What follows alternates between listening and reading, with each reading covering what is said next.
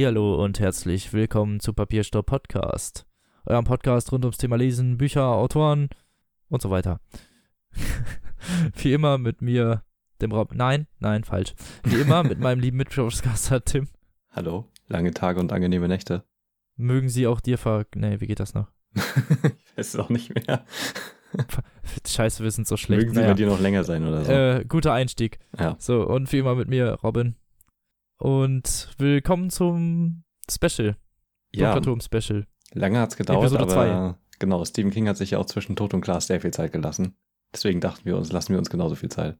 Ja, wir dachten, das ist so ein Kunstkniff. Das hat nichts damit zu tun, mhm. dass das Ewigkeiten gedauert hat, das zusammenzufassen oder so. Nein. Ja. Nein. Das genau. hat nur was damit zu tun, dass wir das kunsttechnisch so halten wollten wie Stephen King. Ja, alles für die Postmoderne. So ist es. Wir sind halt schon krass drauf. So. Letztes Mal waren wir ja mit einem krassen Cliffhanger stehen geblieben und zwar mit dem aus Tod, wo sie mit dem Monorail Plane genau in ihr Verderben sozusagen fuhren, beziehungsweise halt er ihnen unmögliche Rätsel gestellt hat, die sie halt lösen müssen. Genau, und das war dann ja ein offenes Ende, ne? Und Stephen King hat das ja auch im Nachwort nochmal gesagt, dass ihnen das leid tut, quasi. Ja. Ja, zu Recht halt, ne? Also. Ja, natürlich. Es liegen ja jetzt auch ein paar Jahre dazwischen wieder. Nee, mehr. 91? Boah, sechs. Ja, sechs Jahre. Ja, sechs Jahre. Das ist halt schon ganz schön übel. Ja, das ist schon mies. Stell mal vor, ey. Hm. Wartet sechs Jahre darauf, ob sie es mit dem Mono heil über das wüste Land schaffen. Ja, ne? Und wenn nicht. Oh äh, mein Gott, wie frech. Wie, wie wird es sonst enden? Ja. Das ist schon asozial. Naja, gut, aber Ihr müsst, musstet jetzt zum Glück nicht ganz so lange warten. Ich meine, ich, ich gehe mal davon aus, die meisten, die sich das jetzt hier anhören, haben den dunklen Turm schon gehört. Sonst schämt euch, dass ihr das hier hört. Ist so. das geht ja gar nicht. Ja, Frechheit. Könnt ihr es wagen. Nee, aber wie sich das gehört, wir hatten ja das letzte Mal, vielleicht einmal kurz dazu, wir hatten ja das letzte Mal. Ja, wir haben es jetzt ein bisschen anders gemacht, quasi. Ja, genau. Wir haben das so periodisch ein bisschen erzählt und was wir so wussten und so. Und diesmal haben wir uns ein bisschen mehr Mühe gegeben. Ja, das, wir haben selber halt nicht mit dem Ausmaß dessen gerechnet irgendwie. Nee, haben wir wirklich nicht. Also, das, also, also ja, der ähm, Dunkle Turm ist halt echt so die größte Reihe, die wir wahrscheinlich jemals besprechen werden. Es war halt auch sehr aufwendig, einfach das. Genau, die Handlung zusammenzufassen. Hm. Und jetzt haben wir uns mal hingesetzt, knallhart und ähm, mit der Hilfe des Stephen King Wikis die Handlung zusammengefasst und damit wir mal ein bisschen geordneter darüber reden können ja, genau, für uns selber Revue passieren lassen. Ja, genau, damit wir alles in Ordnung da haben und nicht spekulieren so müssen, war das jetzt in den Teil oder in dem oder ja. Ja, genau. Das ist immer, man stellt sich das vielleicht ein bisschen leichter vor, als es hinterher ist, wenn man dann doch wirklich alle Einzelheiten rekapitulieren mhm. muss, dann verwechselt man oft mal was oder kann, kriegt die Reihenfolge nicht mehr zu 100% auf die Reihe irgendwie was. Das ist gerne mal der Fall. Und ja, deswegen, genau. glaube ich, ist das für diesen schönes Special besser gewesen, dass wir uns da nochmal hingesetzt haben, um das in Ruhe aufzuschreiben. Ja, genau, aber weil das mit Arbeit verbunden war, hat das halt ein bisschen länger gedauert. Wie das bei uns immer so ist. Genau. Wenn irgendwas mit Arbeit zu tun hat. Ja, deswegen. Und ja, aber wir haben das gemacht, nur für euch. Genau, und ähm, aber man muss auch sagen, dass der Teil in dem Bezug halt auch echt der schwierigste wird. Weil als nächstes kommt ja jetzt nur noch Susanna und der Turm. Und halt äh, der Film. Deswegen, ja, also so da ist ja wenigstens noch mehr Diskussionsmaterial und so. Also, das ist ja jetzt quasi. Ja, wir können schon mal vorwegnehmen: Glas und Wolfsmond sind so und Wind sind ein bisschen die inhaltsschwächeren Teile. Ja, kann man schon so sagen. Also, was heißt inhaltsschwach, aber zumindest. Das auch keine Kritik an den Büchern sein. Also, wir mögen nee, die natürlich nein, trotzdem. Nein. Also, da kommen wir dann ja noch zu nah, aber das ist halt so der typische Mittelteil, ne? Wo es halt ja, genau. aufgebaut wird zum Finale. So, und deswegen, ja. Ist es halt ein bisschen nicht ganz so spannend halt wie der Anfang, vor allen Dingen, wo, weil man ja jetzt dann nicht mehr in eine neue Welt eintaucht, sondern ja jetzt. Genau, diese Welt ja noch mehr erkundet, genau. Genau. Ja, dann wollen wir doch einfach mal, ohne dran, lange dran rumzuösseln, hier einfach mit dem ersten Buch loslegen, ne? Ja, genau. Lass mal gleich mit Glas anfangen. Wie schon gesagt, 97 kam es raus nach sechs Jahren Pause. Und ähm, setzt halt genau am Ende von Tod an. Ja, direkt eigentlich, nachdem ja. Tod endet halt genau bei der Rätselraterunde gegen Blaine den Mono. Mhm. Und diese Rätselraterunde setzt sich dann halt fort. Sie wollen ja nach Topeka. Um das mal so ein bisschen abzukürzen, viele der, also die machen ja so ein Rätselratenreihen dann, ne? Genau, also jeder ist dann einmal, jeder ist dann einmal dran quasi und versucht Genau. Blaine dann das Rätsel zu stellen, wo er nicht mit klarkommt. Und manchmal ist es auch ganz schön schwierig für das KT, diese Rätsel von Blaine zu lösen. Hm. Ähm, und Jake kann mit seinem Schuft-Schuft-Buch öfter, glaube ich, die Lösung rausfinden. Ja, die, äh, nee, die müssen ihm ja Rätsel stellen. Ja, aber, nee, aber er stellt den doch auch Rätsel. Ja, am Anfang, aber ich, äh, ich glaube, jetzt fängt es schon wieder an. Ja, ähm, siehst ich glaube aber bei Glas ähm, stellen die tatsächlich nacheinander immer die Rätsel. So besiegt er die dann ja auch, um da mal.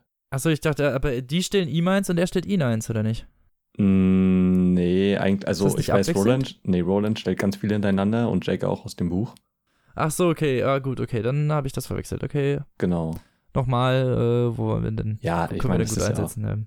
da kommt es Ja, jetzt auch nicht drauf an, weil Eddie besiegt Blaine nämlich durch einen Haufen dummer Witze im Prinzip.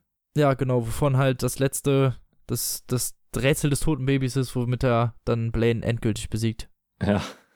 Und wo es halt Suggestivfragen halt eigentlich eher sind. Also es sind halt, Ja, oder halt dumme Wortspiele oder halt um die Ecke Genau. gedachte sinnlose ja, Sachen. genau, die halt nur jemand versteht, auch im Notfall, der Insiderwissen über bestimmte Sachen besitzt. Genau, und Robin, ähm, auf dem Stephen King-Wiki standen noch Beispiele für tote Babywitze. Und du hast extra eins so, da ja. aufgeschrieben und willst das nicht zum Besten geben. Ja, ich habe extra ein, ja stimmt, ich habe extra eins aufgeschrieben.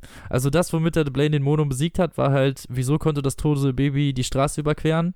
Weil es auf dem Huhn festgeschnallt war. Wisst ihr, wegen Wer dem Huhn, was immer die Straße überqueren muss.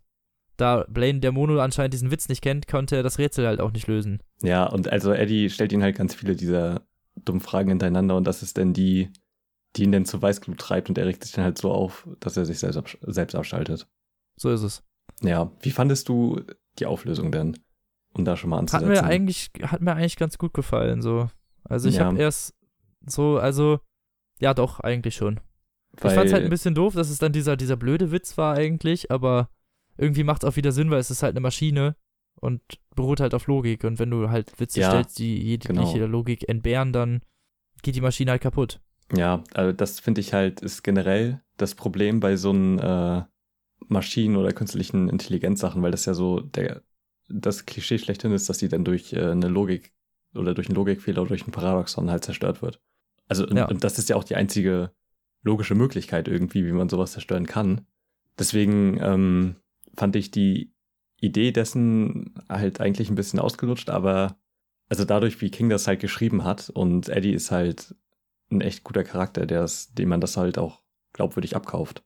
Ja, Ja, finde ich auch. Also, deswegen, also Eddie hat das halt echt gerettet irgendwie durch seine. also es hat sich, also war jetzt halt nicht, also war gut gemacht, so weil meinte ich Ja. das nicht. Ich fand's halt nur, hat gepasst die Auflösung. Also war schon, Mhm. war schon auch spannend, weil man wusste ja auch bis zum Ende wirklich nicht, wie können sie ihn jetzt noch besiegen eigentlich.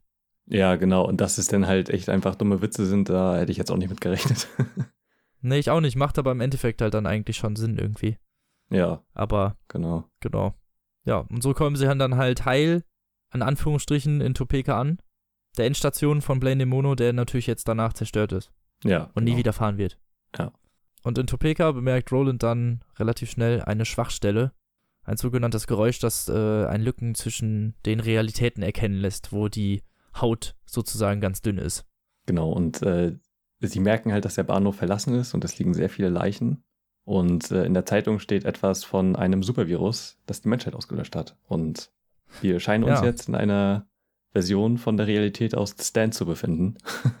Wer das Buch kennt, genau, der, der weiß, dass die Captain Trips Die Genau. Supervirus hat alles ausgelöscht und in dieser befinden sie sich gerade. Finden und finden auch Markierungen aber des Scharlachroten Königs und Huldigung dessen, Genau. Und übrigens, was halt äh, Fun Fact, auch wieder auf Rolands Ähm, Welt hindeutet. ja, genau, also man merkt halt, dass die Realität gerade irgendwie in die Brüche gerät, Übergehen. beziehungsweise genau, Ja. sie halt in irgendeiner anderen Realität sind. Und äh, nur mal so ganz kurz ein Fun Fact, ja, Glas ist auf Platz 8 ähm, der dicksten Stephen King Bücher mit 251.000 Wörtern. Und ja, und The Stand auf Platz 1 mit 267.000. Boah. Das ist schon ganz schön Ja, da krank. habt ihr was, da könnt ihr was lesen. Ja. Ich habe es auch zu Hause stehen tatsächlich, aber mich noch nicht rangetraut. Lustigerweise ist in diesem Teil ein Fehler drin. Er Ja, müsste nämlich, in, er müsste, er sieht nämlich die, Roland sieht nämlich die Markierung des äh, Scharlachroten Königs und kann damit nichts anfangen. Da aber in Schwarz das neu geschrieben wurde und der Mann in Schwarz mit ihm über den Scharlachroten König redet, müsste Mhm. er ihn eigentlich kennen. Äh, Nur mal so, das auch nochmal Fun Fact am Rande, wenn wir jetzt eh schon Ja, bei Fun Fact genau. sind. Und ja, sie marschieren halt durch diese Welt und sehen äh, und folgen halt dem Pfad des Balkens. Haben wir das schon erklärt? Ja, ne? ich glaube schon im letzten Teil, ne? Also, Ja, ich glaube schon. Da ist das, kommt das, wird das, im Tod wird das relativ wichtig. genau. Ja, also, der hm, Turm, nochmal kurz, hat Balken, die über den Genau. verlaufen und äh, man kann so an der Wolkenrichtung und so sehen, Ja, genau, wohin dieser Balken führt und sie laufen halt einfach in, in Richtung des Balkens, weil er ja letztendlich sowieso irgendwann zum Turm. zum dunklen Turm führt. Genau. Und sie sehen irgendwann am Horizont bei ihr nach längerem Marsch ein Glaskonstrukt aufragen, das dem Palast aus von der Zauberer von Ost sehr ähnelt. Ja, und da kommt dann später auch nochmal einiges mehr, aber an der Stelle machen sie Rast, ja, und am Lagerfeuer äh, halten sie ein Palaver ab und Ja. von da was in beginnt, der Revolvermann-Sprache ein sehr langes Gespräch ist, was sich fast unendlich dehnen kann und was genau, weil die Zeit äh, da ja Inhalten. auch flexibel ist in der Welt. genau, Und genau, also von da an beginnt halt quasi der eigentliche Teil des Buchs. Ja, also das ist ja im Prinzip so locker ein Dreiviertel oder so des Inhalts. Das Buch ist eigentlich ein Prequel, wenn man es genau nimmt, Ja. so, so eine Coming-of-Geschichte, also so eine, So eine Coming-of-Age-Geschichte, genau, mit der Vergangenheit von Roland. Und ähm, Ja. also er hat ja schon mal von seiner Mannbarkeitsprüfung erzählt in Schwarz. Und wo er äh, Kord wie besiegt er hat mit seinem Raben, Falken Falken, Raben, Genau. ja, ja, Entschuldigung, mit, sein, mit seinem Vogel, ja. Ähm, und wie er denn mit der Prostituierten da geschlafen hat. So, und da setzt er auch an und erzählt die Geschichte noch weiter. sein Vater schickt ihn halt auf, daraufhin nach, nach Mages, Genau Um- vor dem Zauberer da zu beschützen. Genau. So, und Roland ist ja natürlich eigentlich auch noch viel zu jung, um wirkliche Aufgaben von Revolvermännern zu erledigen. Ja, genau. Also, weil er hat ja auch gerade erst die Prüfung bestanden. Als So. jüngster. und dann switcht die. Geschichte zu einer alten Hexe namens Rea, Ja, die im Besitz einer geheimnisvollen Glaskugel ist. Zu dieser Glaskugel werden wir noch mehr erfahren und diese Glaskugel gibt auch dem Buch seinen Titel. genau. Ja, also diese, wo, diese Glaskugel wurde ihr von den großen Sargjägern anvertrauen, die, äh, anvertraut, die lernen wir auch noch kennen. Das sind äh, ja Diener des Scharlachroten Königs, nennen wir es einfach mal so. Ne? Genau. Also die, die helfen dem Scharlachroten König und sind so Mhm. seine, seine Elite-Gefolgschaft, könnte man sagen. Ja. Und diese Kugel sagt ihr voraus, dass ein junger Revolvermann, ha, wer könnte das wohl sein, nach Hambry, also nach Mages kommen wird und da auskundschaften wird. Also, ne, das ist halt Genau. nicht, das ist halt schon ein krasses Ding, wenn Revolvermänner irgendwo hingeschickt werden, dann ist normalerweise irgendwo schon die Kacke am Dampfen. Genau, weil äh, Deswegen, natürlich hier Kriegsvorbereitungen sind und sowas, ne? ja, genau, weil die alle den Krieg gegen den, Genau. den bösen Mann führen, beziehungsweise halt gegen Walter, ach, beziehungsweise halt gegen den Scharlachroten König. Wir wissen ja alle, was gemeint Ja, ist. ja. Voldemort. So. Das ist ja gegen Voldemort. Genau. So, und Rea erwartet dann aber erstmal die 16-jährige Susan Delgado. Genau, von der Roland ja auch schon davor mal erzählt hat. Ein paar mysteriöse genau, von Worte. die Roland schon mal, also die Roland schon mal Ja. erwähnt hat. So. Und diese Susan ist bei der alten Hexe zur Ehrbarkeitsprüfung, zum Test der Ehrbarkeit, was nichts anderes ist, als dass die eklige alte Hexe an der rumfummelt und guckt, ob sie halt noch ein Jungfernhäutchen hat. Zumindest habe ich das so verstanden. Ja, genau. Also da, das ist quasi eine Bestätigung von ihrer Jungfräulichkeit, weil sie dem Bürgermeister ein Kind austragen soll. Also sie ist eine, ein, ein Feinsliebchen, Genau, weil eine seine, Magd. weil seine Frau nicht mehr fruchtbar ist. Genau. So wie man das aus der Reporter Markt kennt. Genau. Und ihre Tante hat sie dann quasi verkauft. Ja, genau. Einfach verkauft. Ja. Und die eklige, also die Hexe ist schon halt auch richtig eklig und sagt dann halt so Mhm. obszöne Sachen. Währenddessen, der Originalzitat, Thorin will Titten und Arsch und eine Dose, die auch noch packt, was er reinzustoßen hat. Das ist so übrigens so die Sprache, mit der man übrigens bei Stephen King öfter mal rechnen muss. Also wer mit sowas Probleme hat, sollte es im Allgemeinen Stephen King vielleicht nicht lesen, aber wir gehen ja eh mal davon aus, dass das hier Eingeweihte sind. Ja, genau. Und bei Odetta kann das ja auch schon mal so ein bisschen vulgärer, ne? Und also Rea ist auch schon richtig eklig. Ja, das Ja. stimmt. Ja. Er teilt aber dann äh, Thorin die, naja, also mit der, also sie gibt ihr die Jungfräulichkeit, äh, bescheinigt sie ihr, gibt aber Thorin gleichzeitig die Einschränkung, dass er sie weitere drei Monate nicht anfassen darf. Genau. Aber Rea kann sich natürlich einen kleinen Spaß nicht verkneifen. Und sie setzt Susan in Hypnose und gibt ihr einen Auftrag, den sie ausführen muss, sobald sie entjungfert wurde. Und äh, das kommt später dann nochmal zu Trage. Ich, ich, ich muss, also da will ich auf jeden Fall was zu sagen, aber das mache ich erst, wenn das, wenn das kommt. Ja, okay. Und äh, Weil das, natürlich. da war ich die ganze Zeit so, was passiert da, was passiert da, das wird Mm. bestimmt richtig krass so, ne? Egal. So. Ja, genau. Und ja, Susan erinnert sich natürlich nicht mehr dran und begibt sich dann auf den Nachhauseweg. Jo. Und auf dem Nachhauseweg begegnet sie schicksalhaft unserem Roland. Die Begegnung unter dem, wie heißt das denn noch? Unter dem Kussmond? Oder ist das das nicht? Hm, oh Gott, da gibt es so viele Monde, ne? Die ändern sich immer. Egal. Also es ist auf jeden Fall eine sehr schicksalhafte Begegnung. genau. Und der ist, ihm wurde geraten, unter falschen Namen zu reisen mit seinen Weggefährten Alain Jones und Cuthbert Allgood. Die hat man ja auch schon öfter mal. Genau, waren auch bei seiner Mannbarkeitsprüfung und so dabei, halt gute. Genau, das sind so seine besten Friends. So, Ja. Das sind so seine Gang. Ja. Seine Hood, könnte man sagen. Und er ist alleine und bietet Susan die Geleitschaft nach Hause an. Wie Ja. man das halt so als fescher Gentleman so macht. Ganz genau.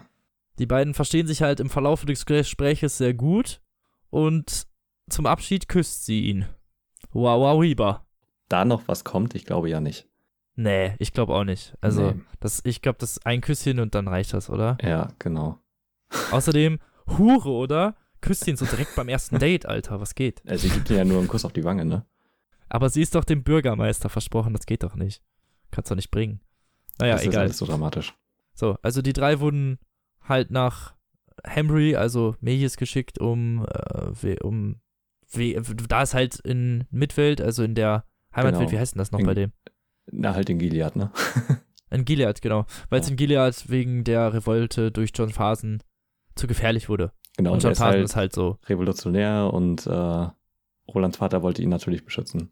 Und Mhm. ähm, genau, ihr Deckmantel ist quasi, dass sie ähm, Inventur machen sollen bei denen im Dorf. Genau. Um kriegsrichtige Vorräte, um zu gucken, was haben wir, um den Krieg zu unterstützen und halt, ne, was kann als Unterstützung geschickt werden? Genau. Was haben die übrig so? Aber dabei bleibt es natürlich nicht. Nur um das schon mal anzudeuten. Ja, natürlich. Ja. Genau, wir sind dann wieder bei Susan und lernen dann mal ihre Tante Cordelia kennen. Ähm, von der wir ja wissen, dass Die sie. alte Menschenhändlerin. Genau, dass sie Susan verkauft hat. Ja, sie ist halt nicht zufrieden mit dem Aufschub, weil sie deswegen das Geld noch nicht bekommt, weil sie das erst kriegt, nachdem er sie entjungfert hat. Und Genau. ähm, die Das ist ja der Tante. einzige Grund, wieso sie überhaupt die verkauft hat, weil sie Kohle braucht. Ja, genau. Und ähm, die Tante ist halt wieder so ein typischer Stephen King-Charakter. Und Ja, das meine ich ich sowohl im bösen, also im guten als auch im schlechten Sinn, weil sie ist halt so diese übel strenge ähm, Arschloch-Person. Also Arsch, ja, einfach jemanden, den man hasst, so, Ja. der halt auch so grundlos einfach böse ist. Also. Ja, genau, so. Und das kann Stephen King halt echt wie kein zweiter schreiben. So alleine diese, Ja. die Mutter von Carrie zum Beispiel oder die, die religiöse Fanatikerin da in der Nebel, Boah. das sind halt so echt, also, das sind so verdammt gute Charaktere, ja. Und du hast die halt mit vollem Herzen und das musst du auch erstmal schaffen, sowas so gut zu schreiben. Wollte ich gerade sagen, Charaktere zu schreiben, die so wert sind, einfach wirklich die zu hassen. Und das Ja. ist halt so ein Charakter, den du halt von Anfang an wirklich hast, weil sie halt einfach so ich bezogen Mhm. nur an die Kohle denkt und einfach nur Susan verkaufen will. Ja, genau. Ja, und die drei lernen halt äh, dann den Stadt-Sheriff kennen, ne? Weil dann, bei Genau. dem werden sie natürlich als erstes vorständig, namens Avery. Und ist halt, der ist halt viel zuvorkommend und die, bei- also Roland merkt halt sofort, dass der irgendwie Misstrauen gegen die hegt. Mhm. Also der bietet denen aber Unterschlupf äh, in einen seiner Scheune und ja, kurz danach bestätigen halt sich auch Rolands Gedanken. Er hört dann halt, wie der darüber Genau. redet und dass die in, Auge, in Augenschein gehalten werden sollen und bewacht und dass er denen nicht traut.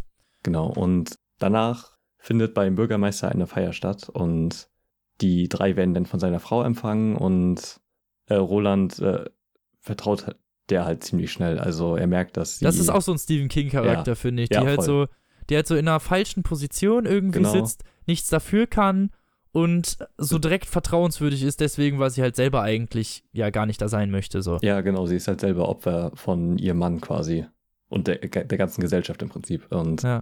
muss halt, ist halt ja auch, findet das natürlich auch nicht witzig, dass er halt irgendwie jetzt so ein feines Liebchen bekommt, die halt jetzt sein Kind austragen soll. Ja, im Gegenteil. Also sie hasst Ja, äh, genau. glaube ich, schon sehr, aber ich glaube, sie kann sie auch nachvollziehen. Aber ich glaube, das erkennt Roland halt und deswegen vertraut er ihr halt ziemlich schnell. Und Susan ist auch da. Und da stellt Roland halt fest, dass sie die Mätresse des Bürgermeisters ist. Ja. Er ist nicht sehr begeistert davon, Nee, um, ja, äh, das mal so zu sagen. also, und er sagt ihr das auch mit heutigen direkt. Worten, er ist, er ist vorbeigegangen und hat so relativ laut Hure geflüstert. Ja, so. genau. Aber so, dass sie es gehört hat. Und äh, ja, distanziert sich dann doch ziemlich deutlich von ihr. Und Im Travelers Rest, dem dort ansässigen, Lo einzigen Lokal, glaube ich, genau, ne? das ist so die, die Taverne des, des genau. Ortes, so der, der Ankerplatz, der, Mhm. wo sich alles, alles tummelt. Der Dorftrottel, also da geht's hoch her, der Dorftrottel äh, Shimi, Genau, der auch nochmal relativ wichtig wird. Kleine, aber genau, wichtige Rolle. Shimi ist, ist ein recht relativ wichtiger Charakter und auch einer, den man wirklich gerne hat. Ich Ja, glaube, jeder weiß, wer das Fall. ist. Und ähm, der stolpert und äh, kippt einen Eimer Kamelpisse, also so einen Spucknapf, wo die immer so rein Mhm. spucken, ähm, auf Roy de Papes Stiefel und Roy de Pape, der ist auch noch wichtig, ist einer dieser großen Sargjäger, Genau. zusammen mit Eldred Jonas und kann sowas nicht, natürlich nicht auf sich sitzen lassen und will den dazu zwingen, die beschmutzten Stiefel sauber zu lecken. Ja. Und gerade als er ihn dann dazu bittet, ihn den beschmutzten Stiefel sauber zu lecken, kommt, äh, wie, wie wird er, ich bin mir immer nicht sicher, wie die Leute ausgesprochen werden, weil ich das schon wieder vergessen habe. Hörbuch. Cuthbert. Okay. Ja. Kommt dazwischen und verletzt äh, De Pape mit seiner Schleuder. Und dann eskaliert es halt so ein bisschen. und äh, ein Ja. Mann überrumpelt äh, Cuthbert dann und dann kommt Elaine halt da rein und überrascht diese dann wiederum und der wird dann auch wiederum überrumpelt, bis Roland kommt und äh, das Ganze dann auflöst und Beendet. genau. Und äh, ja, die Jungs haben damit ja gewonnen und quasi ihr, ihr Revier markiert im Prinzip. Ja. und so gezeigt auch, was so abgeht, ne, dass sie da sich nicht sowas gefallen lassen auch. Ja, genau. Und äh, sie haben kein Blut vergossen, was ja auch ein wichtiges Zeichen ist für die Leute, glaube ich. Ja, es gibt dann so einen gespielten Friedensschluss, Ja, wie das halt so oft genau. danach ist, ne, weil alle wissen genau, dass, dass die sich jetzt halt Feinde sind, ne, weil, halt, ne, also, Ja, von dem Moment halt an. ja, genau. Also man merkt, die Sargjäger sind schon eindeutig nicht sympathische Menschen. Jonas, das, äh, man, man, man wechselt öfter auch die Perspektive, das Mhm. muss man vielleicht auch dazu sagen. Das ist ja auch bei Stephen King typisch, um, Ja. damit man die Intrigen alle mitkriegt und so, der lässt einen ja öfter mal mit reinblicken. ja, auch von beiden Seiten jeweils und ja. Genau. Und dadurch äh, erfährt man, dass Jonas extrem aufgebracht dadurch ist und sich das natürlich nicht, also das nicht auf sich sitzen lassen will. Weil er ist dann mal der Führer der großen Sargjäger und er steht in John Fasens Dienst und, ne? Ja. Und ja, ja, genau. Aber sieht das Ganze halt auch als lehrreiche Lektion, weil er jetzt halt weiß, dass er die drei halt nicht unterschätzen sollte. Genau. Und seinerseits weiß Roland natürlich auch, dass der Frieden nur gespielt ist. Ja, na klar. Genau. Und äh, er fängt an, die Worte gegenüber Susan zu bereuen und äh, sieht diese ausreiten und äh, sie besprechen sich dann. Und er gesteht ihr dann seine Liebe und das geht alles irgendwie ziemlich schnell. Ja, finde ich auch irgendwie. Da ist man dann so, als Leser so, hallo, ihr habt euch einmal gesehen, so. Und Ja. ja, ja, genau. Und ja gut, aber man, man hat ja schon geschildert bekommen, als die ihn geküsst hat, dass Roland, also dass das irgendwas in ihn ausgelöst hat, ne? Und ja, das stimmt. genau, und äh, natürlich weist sie ihn dann auf die Sache mit dem Bürgermeister hin. Bürgermeister, ja. Es, es ist alles äh, sehr kompliziert. genau, und äh, Roland spricht da das erste Mal an, dass es ähm, sehr viele Pferde gibt. Und zwar viel mehr, als die angegeben haben. Und dass im Dorf halt so eine Verschwiegenheit herrscht, aber so, also so ein allgemeines, nicht nur von den Sargjägern oder ja, vom so, Bürgermeister, so ein Vorhang des den, Schweigens, genau. über wo so diese ganzen Sachen irgendwie gelegt wird und keiner irgendwie so richtig mit der Sprache rausrücken will, wieso das so ist. Also die verheimlichen da alle irgendwas anscheinend. Genau, und das äh, wird später natürlich auch nochmal wichtig. Und da beginnen die beiden sich dann auch zu küssen. Ist das Ja. schön. Geht. Aufflammende Liebe. Aber Wunderbar. ja, es war halt, es war halt doch sehr generisch, ne? Hat halt dann so, okay, ja, gut, jetzt machen sie doch rum. So. Ja, aber sie gehen immer noch nicht ganz in die Vollen. Also, nee, natürlich, ja, noch nicht. ja. So. Und ja, bei der Rückkehr bemerken die Gefährten halt die Niedergeschlagenheit Rolands und finden halt schnell die Ursache für, ne, dass er halt Ja. Liebeskummer hat, weil er gerne mit Susan zusammen wäre, aber die ist ja halt das Feinsliebchen da und ja, ist ja alles ein bisschen blöd. Ja, Romeo und Julia. Ja. Genau. Und zufällig findet einer der Sargjäger äh, heraus, dass Roland in Wahrheit eigentlich ein Revolvermann ist. Was natürlich die ganze Situation ein bisschen verschärft, weil sie jetzt natürlich wissen, dass die nicht einfach so zum Spaß da sind und auch nicht einfach irgendwelche Gesandte des Genau. Gilead, sondern halt wirklich die Elite der Eliten sozusagen, die jetzt halt dann dahin geschickt wurde. Bedeutet, also wissen natürlich damit auch selber, dass sie in Gefahr sind oder beziehungsweise halt unter Beobachtung anscheinend stehen. Ja, genau. Sonst würde man ja keine Revolvermänner schicken. Genau. Und ähm, Roland tritt sich in der Zeit dann nochmal mit Susan an den Ölfeldern und stellt fest, dass äh, sehr viel Öl dort gelagert wird und sehr viel Sprit, mit dem wahrscheinlich dann die Armee von John Farson beliefert wird. Ja, das fand ich, das war, fand ich war auch so ein, so ein Wendepunkt irgendwie Ja. im Buch, so, ne? Man hat bis dahin gedacht, so, hm, okay, ach komm, so, ne, das ist halt so, als würden, ne? Und dann merkst du halt wirklich, dass sie da halt wirklich irgendwas Mhm. verstecken und verschmuggeln. Aber es ist halt auch von Anfang an, also ich fand, die hatten da riesige Ölfelder und man hat sich Ja. von Anfang an gedacht, so, als könnten die damit irgendwas anfangen. Ich meine, die fahren ja sowieso nur mit Pferden durch die Gegend, was sollen die eh mit Öl? Ja, genau. Überhaupt. So die meiste Technik ist ja sowieso nicht mehr benutzbar in der Welt. Ne, eben, diese, also die sind eh auf so einen Mhm. Vor, Aber einige Pumpen funktionieren da ja immer noch. ja, genau. Ne, aber es ist deswegen- halt, ja, Genau, aber Roland, ne, es ist auf jeden Fall verdächtig. Und äh, an der Stelle sagt Roland auch erst äh, Susan, wer er in Wirklichkeit ist. Ja, beeindruckt davon bietet sich Susan ihm an, aber er lehnt aus Gründen der Ehre ab, was er später scheinbar ignoriert. ja. Ja. Dann werden irgendwann die Sachen über Bord geworfen. Aber. Und der Noch nächste Tag ist dann genau. halt der wichtigste sozusagen in Susan Delgados Leben, also in- ihre Vermählung eigentlich, also Mhm. ihre, ihre Verein Übereinkunft mit Thorin, wo sie abends dann auch eigentlich von dem genau. äh, vernascht werden sollte. Also beziehungsweise wo die, wo die Vereinbarung zu einem Ja, ja. friedvollen Abschluss kommt, wie auch immer man das jetzt Mhm. gerne, dass er sie bumsen darf. So. Hast schön rumherum geredet. Sehr So. gut. Reden wir doch nicht drum rum. Ja. Der Tag beginnt auf jeden Fall gräuslich bei der Anprobe des Kleides äh, für dieses Erntedankfest. Oh, die Szene ist auch richtig ekelhaft. Ja, die Szene ist echt ekelhaft. Kommt Torien halt in ihr Schlaf, also in ihr Schlafgemach und ben- benötigt, also ja, grapscht sie halt volle Kanne an eigentlich, ne, weil er das Zeit, weil das Warten nicht mehr aushält und will sich schon und reibt sich halt wirklich bis zum Orgasmus so richtig eklig an ihr so. Aber mit angezogenen Klamotten, also ist halt Ja, ja, merkwürdig. also ja, genau. Also ist noch angezogen, aber ist halt trotzdem eklig. ja. Und sie rennt daraufhin natürlich irgendwie angewidert in den Wald und versteckt sich, weil, ja, ist halt eklig, ne? Genau, und äh, Roland bemerkt das und geht ihr natürlich sofort hinterher. Und dort in der Lichtung. Ah, dort auf der Lichtung, Endlich fallen. wo sie sich im, Wa im Wald treffen. Genau, und sie fallen übereinander her. Und fallen direkt zweimal über sich her, Ja, es ist auf jeden Fall weil die Leidenschaft so hochkocht. Junge Ja. Liebe, Schwur gebrochen, auf jeden Fall. genau. Schon uncool.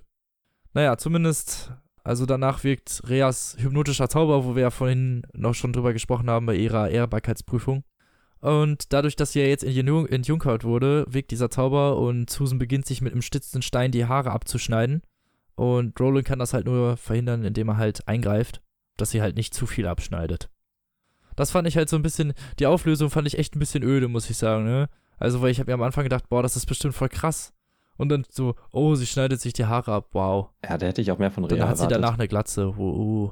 Ja, aber ich meine, sie kann sich da, also sie hat halt auch nur einen Stein, ne? Also sie hätte sich ja noch nicht mal eine Glatze machen können, wahrscheinlich. Ja, nee, eben, das wäre halt einfach nur so ein verrücktes Ding Ja. gewesen, halt auf dem Kopf. So, ja, aber hä, also. Also, das war, fand ich einfach nicht so krass, wo ich mir dachte, okay, da, ich dachte jetzt irgendwie, weiß ich Mhm. nicht, dass sie sich ein Messer schnappt und Roland angreift zum Beispiel oder sowas in der Richtung. Ja, halt, oder ne? sich selber irgendwie noch mehr verletzt. Also, ja, keine Ahnung. Ja. Ja. Ja, genau. Und als sie dann wieder aus ihrer Trance kommt, hypnotisiert Roland sie dann halt im Gegenzug, um dann halt zu wissen, wer das, wer diesen Befehl Ja. erteilt hat. Genau. Und er kommt halt dann zur Überzeugung, dass die Hexe dahinter steckt, von Mhm. der Susan ihm halt natürlich schon erzählt hat. Roland kann halt die Inner Erinnerungsbarriere halt leider nicht durchbrechen. Ja, weil Rea doch ziemlich mächtig ist. Ja, genau, weil sie halt dafür zu, eine zu gute Zauberin ist, aber Mhm. naja, er vermutet trotzdem, dass es, ich meine, wer soll es denn sonst gewesen sein? Ja, genau. So. Und als Rea das realisiert, dass ihr Zauber verpufft wird und natürlich nicht den Urheber getroffen hat, den er es treffen sollte, ist sie sehr, sehr wütend und schwört, dass Susan dafür bezahlen wird müssen und das wird sie auch noch ziemlich heftig. Genau, und äh, diesmal kommt sie nicht mit Haare abschneiden da, äh, davon. Nee, wollte ich gerade sagen. Also, ja. hätte, sie, hätte sie mal lieber schön das gemacht, was sie sollte, so, dann hätte sie, hätte vielleicht das Ende nicht so schlimm sein müssen.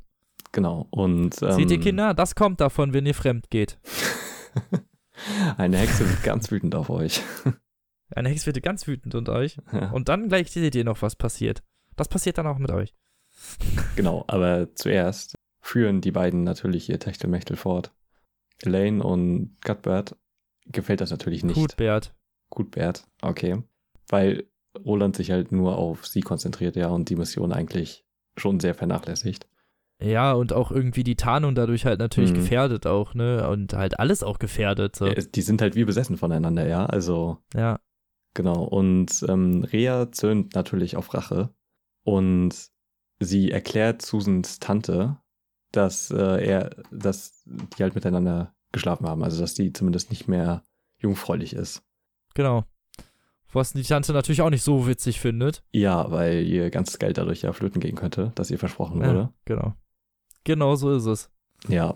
Derweil versuchen halt Cuthbert und Elaine ihre Mission fortzusetzen, ohne Roland, der halt ja die ganze Zeit in seinem Liebesfieber ist.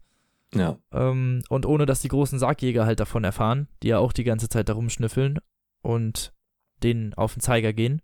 Weil auch diese Avery ist ja mit denen befreundet. Also mhm. die haben, es sind nicht nur die großen Sargjäger, sondern halt auch eine Menge andere Leute dieses Dorfes, die halt auch äh, denen wiederum Bericht erstatten. Ja, genau.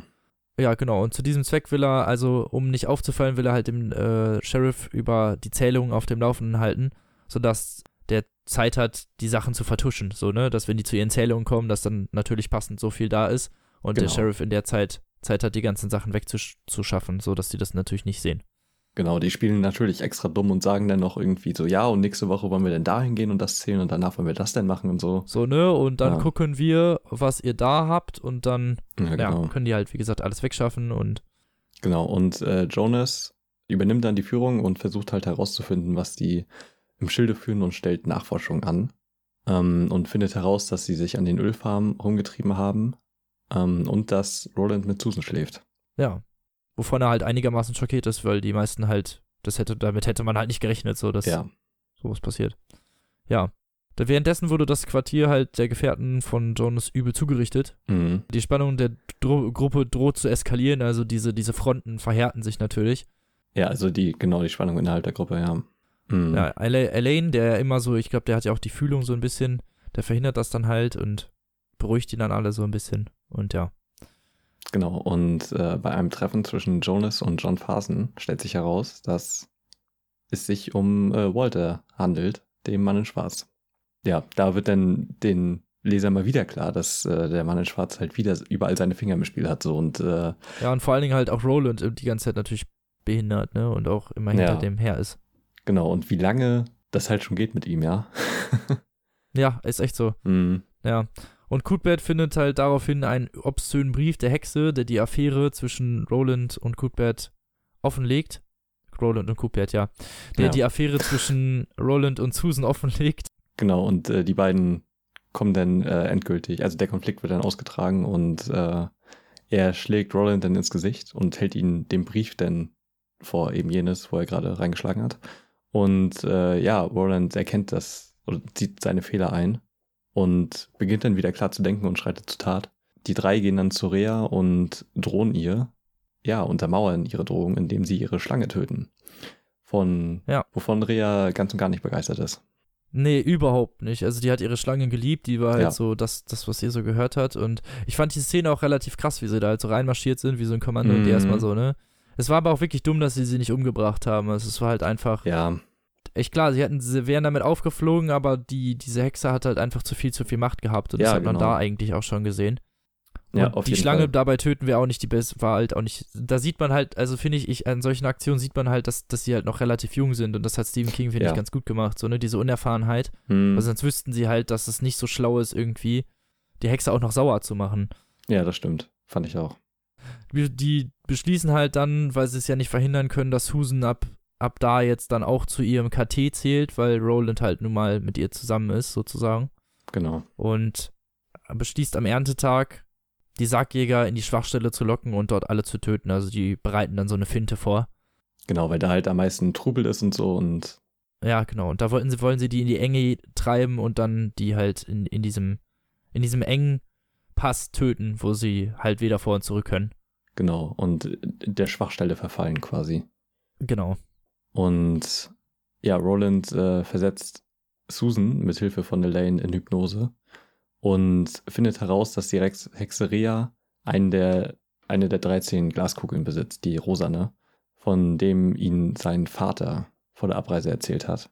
Und die ungeahnte Kräfte besitzt. Das sind, äh, ist eine der Kugeln von, ja, König Artus im Prinzip, ne? Also darauf Ja. bezieht sich dann ja die ganze Sache. Der, äh, das, die Linie des Eld ist da ja der Name für. Also, Genau. dass die halt von Diese Kugeln Arthur sind halt da Genau. er, erschaffen worden und stehen jeweils für, glaube ich, eine Balken, Balkenseite oder ja, so. genau. Und für den Turm selber, ne? Genau. Deswegen sind es und für den 13. Turm ja. selber, die schwarze. Genau. Ja, und genau. Sie besitzt halt diese rosane und ähm, die haben wir auch zu Anfang schon gesehen, Mhm. die Glaskugel, und um die geht's auch öfter mal. Aber erst jetzt wissen die halt, dass Rea eine dieser, dieser Ja. seltenen Glaskugeln besitzt und was auch diese Glaskugel überhaupt bedeutet und was das überhaupt für eine ist. Mhm. Und ja, das kann, also dann beginnt halt so eine Vorbereitung, ne? Die, die treffen ihre Vorbereitung für den Kampf, während Rea halt immer mehr von der Kugel vereinnahmt wird und halt selber körperlich immer mehr auch vergeht. Also die wird immer dünner und immer hohler und Genau, ich ja, fand ist halt nicht mehr auch. die Stelle fand ich auch richtig gut, muss ich sagen. Also, das, da, da wird halt echt Reas Gedankengang voll gut beschrieben. Wie sie halt in die Kugel guckt und sich dann halt auch, auch aufregt, wenn sie dann halt äh, blass wird. Also, als wäre sie halt eine Droge oder so, ja. Also, die wird halt richtig davon abhängig. Genau. Und diese Kugel verzerrt sie halt auch so richtig, ne? Ja. Also so, die zieht ihr richtig die Lebenskraft Ja, aus. genau, sie isst nicht mehr und äh, kümmert sich um nichts mehr und äh, guckt halt einfach nur den ganzen Tag noch auf die Kugel und guckt, was die Leute so machen. Ja, genau. Ja, Daraufhin, oder beziehungsweise zu der Zeit wird Turin von Reynolds, beziehungsweise Roy de Pape, kaltblütig getötet, was halt anscheinend schon seit, seit langer Zeit geplant ist, genau, denn die um halt ihre Finte auszuführen. genau, Roland und seine Freunde halt äh, dem Mord anhängen quasi. Und Genau, und wollen halt Ja. sagen, die Fremden waren das Genau. und genau. Äh, Roland und seine Freunde werden halt, als sie in die Scheune kommen, von Jonas und seinen Sargjägerfreunden überrumpelt und wie halt so die letzten Kleinkinder übermannt. Also die packen sich die einfach und fesseln die und fertig war's. genau. Also die können weder ihre Waffen ziehen noch irgendwas machen. Also die werden halt einfach überrumpelt, weil sie halt nicht vernünftig aufgepasst haben.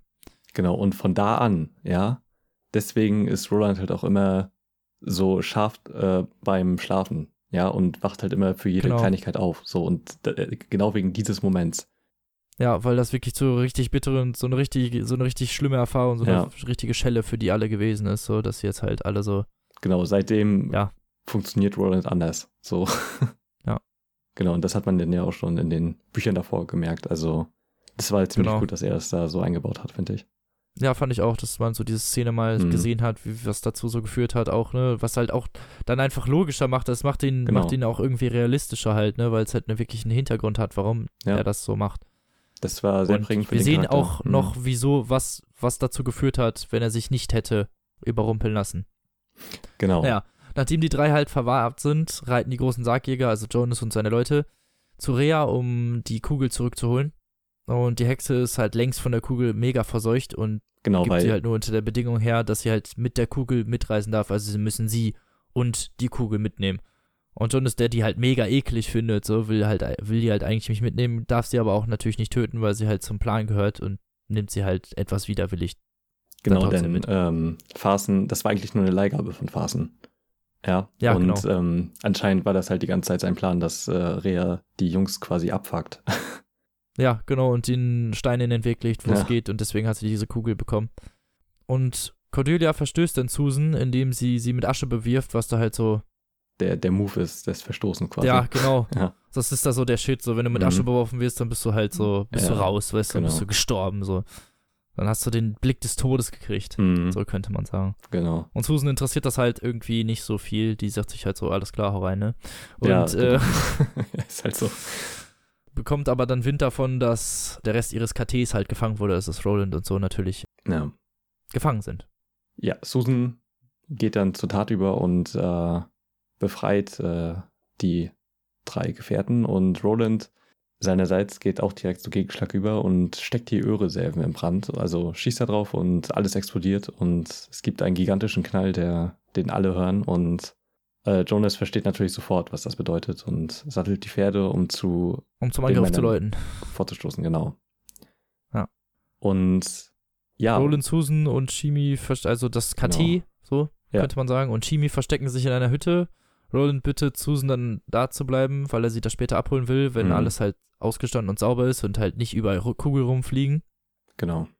Doch Rhea sieht das halt natürlich in ihrer Glaskugel, dass sie alleine ist. Und als die drei weg sind, schnappt sich Jonas halt Susan. Genau. Und Shimi konnte halt in Deckung gehen und alles beobachten und folgt den Entführern halt zu Fuß. Genau. Äh, Rea hat Jonas ja eigentlich einen guten Dienst erwiesen. Aber, also, Rea ist natürlich ein sehr anstrengender Mensch und keiner will ja, sie genau. irgendwie bei sich haben, vor allem wenn sie im Besitz der Kugel ist. Und ähm, will sie losschicken, aber Rea behält die Kugel. Nee, er behält die Kugel. Also er behält die Kugel, genau. Und äh, deswegen ist, wird Rea natürlich extrem wütend, ja. Und äh, muss sie sofort auslassen und äh, verhext Cordelia, um sich dann an Susan zu rächen. Wa- Was für eine Logik das auch immer folgt, äh, weil Susan Ja. Cordelia ja eigentlich hasst. Und die halt dafür das ganze Leid eigentlich verantwortlich ist, weil wenn sie das geschafft hätte, hätte sie vielleicht ein bisschen länger die Kugel behalten dürfen. ja, Wer weiß, was da die Logik ist. ja, genau. Und äh, dafür trinkt sie dann sogar das Blut von Cordelia. Ja, um das halt, um den, um den Zauber stärker zu machen. Ja, Genau. Roland und seine äh, zwei Freunde, also Alain und Cuthbert, Mhm. Alain und Cuthbert meine ich natürlich, legen natürlich einen Hinterhalt für die großen Sargjäger, so wie sie es eigentlich ursprünglich geplant hatten, und schaffen es, deren Gefolgsleute in einem Blitzangriff halt alle schlagartig zu erledigen. Und das finde ich ist Genau. auch eine der geilsten Szenen, wo die Ja. halt vorkommen und die halt wirklich re richtig revolvermäßig einfach, die kommen einfach raus und schießen den halt Ja. einfach komplett über den Haufen. So, die wissen noch nicht mal, was passiert und sind alle Mhm. tot. Und der Rest, äh, die noch überleben, können halt in Panik fliehen. Und Jonas knöpft sich dann Roland persönlich vor. Roland kann ihm aber im Kampf die Glaskugel entwenden, bevor er ihm dann halt zwei Kugeln in die Fresse schießt. Ja. Also echt die. Und das dann auch das Ende der großen Sargjäger ist. Genau, und äh, die Szene ist halt echt wahnsinnig gut geschrieben, ja. Also wie die ganzen Leute halt Ja. in die Schwachstelle laufen und sich dann halt von der Klippe Das ist halt stürzen sozusagen der so die Höhepunkt, sich, könnte man ja, sagen. Genau. So, das, das, das ist das, worauf das Buch hinarbeitet, so Ja, die ganze Zeit, so auf diesen, diesen Moment. das war halt quasi, was, was sie da an Rückschlägen erlitten haben, ja, da als sie da überwältigt wurden, das hauen sie damit quasi wieder raus. Und das ja im Prinzip deren erster, deren erste richtige Kampfhandlung. Genau, und auch ihr erster richtiger Sieg über halt einen wirklichen Ja. Gegner Und, äh, und das, nicht nur Kampf, auch also das Training. ist ja ein sehr wichtiger Moment in Rolands Leben, weil äh, bei Wolfsburg kommt das ja auch nochmal vor, dass er sich quasi nur in dem Kampf lebendig fühlt und weiß, wofür er eigentlich lebt. Ja. Für diese paar Minuten, ja. Und ähm, da, das war ja quasi das erste Mal, dass er das in der Form gefühlt hat, ne? Fand ich auch sehr gut Ja. geschrieben. Also Susan wird dann halt, ja, genau. Also auf jeden Fall richtig krass gut Mhm. geschrieben. Ich fand, das war, also es war halt ein wirklich guter Höhepunkt sozusagen. Also es hat wirklich damit, also es ist Mhm. halt erst der erste von zwei, aber Genau. dazu kommen wir noch. Ja. genau, und äh, Susan wird halt eingesperrt, aber schnell mit Chimis und Olive Torins, also der Frau von Mhm. dem Bürgermeister, befreit. Und Rea gelingt es aber unterdessen, die Meute im Traveler's Rest gegen Susan aufzuhetzen. Genau. Roland sieht das, sieht das Ganze halt zu seinem eigenen Mhm. Bedauern muss er, sieht er halt in die Glaskugel, was er halt sein Leben lang bereuen wird, Ja. dass er da reingeguckt hat. Denn die zeigt ihm halt, dass Susan eingesperrt ist und äh, gerade befreit wird, aber auch die Zukunft. Und zwar seine erste vollkommen überwältigende Version vom dunklen Turm. Genau. Nur deswegen quasi ist er so besessen davon, den zu finden. Ja, genau, weil er ihn wirklich einmal dann wirklich sieht. Weil er auch sieht, dass er natürlich auch in seiner Zukunft liegen könnte anscheinend, ne? Weil Ja, diese genau. Glaskugel ihm das ja zeigt, so. Mhm. Und ja. Und er sieht auch dieses, das Rosenfeld, glaube ich, und alles. Ja, und genau. ja. das wird auch genau. alles richtig gut beschrieben. Wird wirklich, also man, man weiß, wieso er danach Ja. den dunklen Turm sucht. Genau, und warum ihn das äh, das Leben lang nicht loslässt. begleitet. So. Ja. Ja. Ja, aber Roland sieht in der Kugel nicht nur den dunklen Turm, Ja, er, bleib, er bleibt direkt bei der Kugel und guckt eigentlich die Genau, ganze er Zeit bleibt nur da direkt rein. bei der Kugel und die Ja. nächste Version ist halt extrem entsetzlich, weil sie ihm Ja. zeigt, wie Susan gerade in diesem Augenblick öffentlich am Chayu-Baum, unter dem sie sich halt das erste Mal geküsst Mhm. haben, verbrannt wird. Und er sieht halt jede Einzelheit, er sieht halt, wie sie wirklich in diesem Feuer verbrennt, Ja. wie die Feuer ihr Haut, ihre schreit, Haut versenkt. sie- und das ja. ist wirklich heftig beschrieben. Also Ja. man ist selber wirklich und man merkt den Schmerz, den er selber wahrscheinlich dabei halt gespürt hat. So weißt du, seine erste große Liebe und die wirkt halt wegen ihm Genau. an diesem Baum, weil er nicht rechtzeitig irgendwie da war. Ja, Und er glaubt das halt auch sofort. Also er hinterfragt das gar keine Sekunde. gar, ne, und wird ohnmächtig daraufhin. Genau. Und kommt auch tagelang dann nicht mehr zu sich. Und das war eigentlich so der Hauptplot aus Glas, könnte man sagen. Ne? Also das Genau. war zumindest die Geschichte, die Roland an, an, am Lagerfeuer erzählt. Ja. Und er beendet seinen Bericht, dass er sich gut fühlt, weil er nun einmal auch alles erzählt hat, auch sein KT, das ist halt ganz wichtig, sein KT vor allem halt mit ins, ins Vertrauen gezogen hat und denen auch mal gezeigt hat, wieso, auch, auch wie er zu dem geworden ist, was er ist halt, ne? Und man versteht das als Leser übrigens auch irgendwie mit. Man fühlt sich immer irgendwie auch Mhm. als Leser mehr, immer, immer mehr zu diesem KT zugehörig. Ja, auf, ja genau. Auf durch das Fall. Lesen alleine. Mhm. Und äh, wieder ist es so, dass quasi keine Zeit verstrichen ist. Also es ist halt immer noch nachts, obwohl die Geschichte halt ewig gedauert hat. Und keiner fühlt sich erschöpft oder so. Genau. Und äh, ja, kurz darauf ziehen sie los in Richtung des Glaspalastes, den man schon am Horizont erblicken konnte. Richtig. Und von da an beginnt es echt merkwürdig zu werden und ich weiß nicht ganz, ja, wirklich. warum, also worauf er da abzielt. So, weil von da an Ja, das ist der Zauberer Prinzip, von Oz äh, halt. Ja, genau, von da an wird einfach nur der Zauberer von Oz äh, mit den KT. Ja. Also es ist dann halt so das Ende der Zau von der Zauberer von Ost, so eine Ja. Nacherzählung halt. Sie, sie laufen dann halt die Straße runter, stehen für jeden überall, also für jeden äh, rote Schuhe bereit, selbst für Eu. Mhm. Und, und äh, Susan, äh, Susanna meine ich, die dann so goldene, die dann so rote Kappen bekommt für ihre Beine, weil sie hat ja gar keine Füße Ja. mehr. Und sie gehen dann halt in den Palast eigentlich, ne? Und das ist wieder das Ende vom Zauberer von Oz. Genau, da, ist, da sitzt halt nicht der Zauberer, sondern der Tic-Tac-Mann. So wie es, Ja, genau. also so heißt er da Ja. halt. Du musst dann auch erzählen, was das Ende vom Zauberer von Oz ist. Ja, genau, und äh, er sitzt dann halt in einem Mikrofon. Also man geht da rein und hört eine Stimme, Ja, genau. Und eine Erscheinung sieht Genau. man irgendwas. So ein riesiges Wesen, das einen, ne, und, äh, Und hinterher kommt raus, das ist gar nicht der Zauberer, da sitzt einfach nur jemand an dem Mikro und spielt halt einfach eine Figur, um die Leute zu verarschen, so. genau. das wurde schon ist öfter ja, gemacht Ja, genau, der Klassiker. Oft ja, benutzt. genau. Und das an diesem Mikro sitzt aber nicht der Zauberer von Oz, sondern halt der Tic-Tac-Mann. Genau, der dann halt auch äh, ziemlich schnell erschossen wird. Ja, der wird, So ohne das, große da wird ziemlich schnell, kurzer Ja. Prozess, ja. Da, man dachte erst so, oh Gott, jetzt kommt noch was und ich habe ja nur noch 100 Seiten, wie Mhm. soll denn jetzt noch passieren? Und Genau, und natürlich taucht dann auch nochmal Walter auf. Und äh, Roland schießt auf ihn, aber er verschwindet dann im Rauch und hinterlässt. Die Szene fand ich auch übrigens ziemlich gut gemacht irgendwie, weil der die ganze Zeit labert. Der labert ja wirklich nur so ein Dreck, Ja, ne? Und kommt ja, ja, eigentlich voll. nur dahin, um die ganze Zeit Roland zu piesacken Ja. und sein KT eigentlich. Und das war voll gut, dass er dann auf den geschossen hat. Und ja. Genau. Und hinterlässt dabei die schwarze 13. Genau, die, Die Kugel. Äh, die Ku schwarze Kugel und äh, in der blicken die drei dann rein und finden wieder den Pfad des Balkens. Ja, finden sich einfach so auf dieser, Genau. Auf der Straße wieder. Ja, und natürlich haben sie auch eine Vision.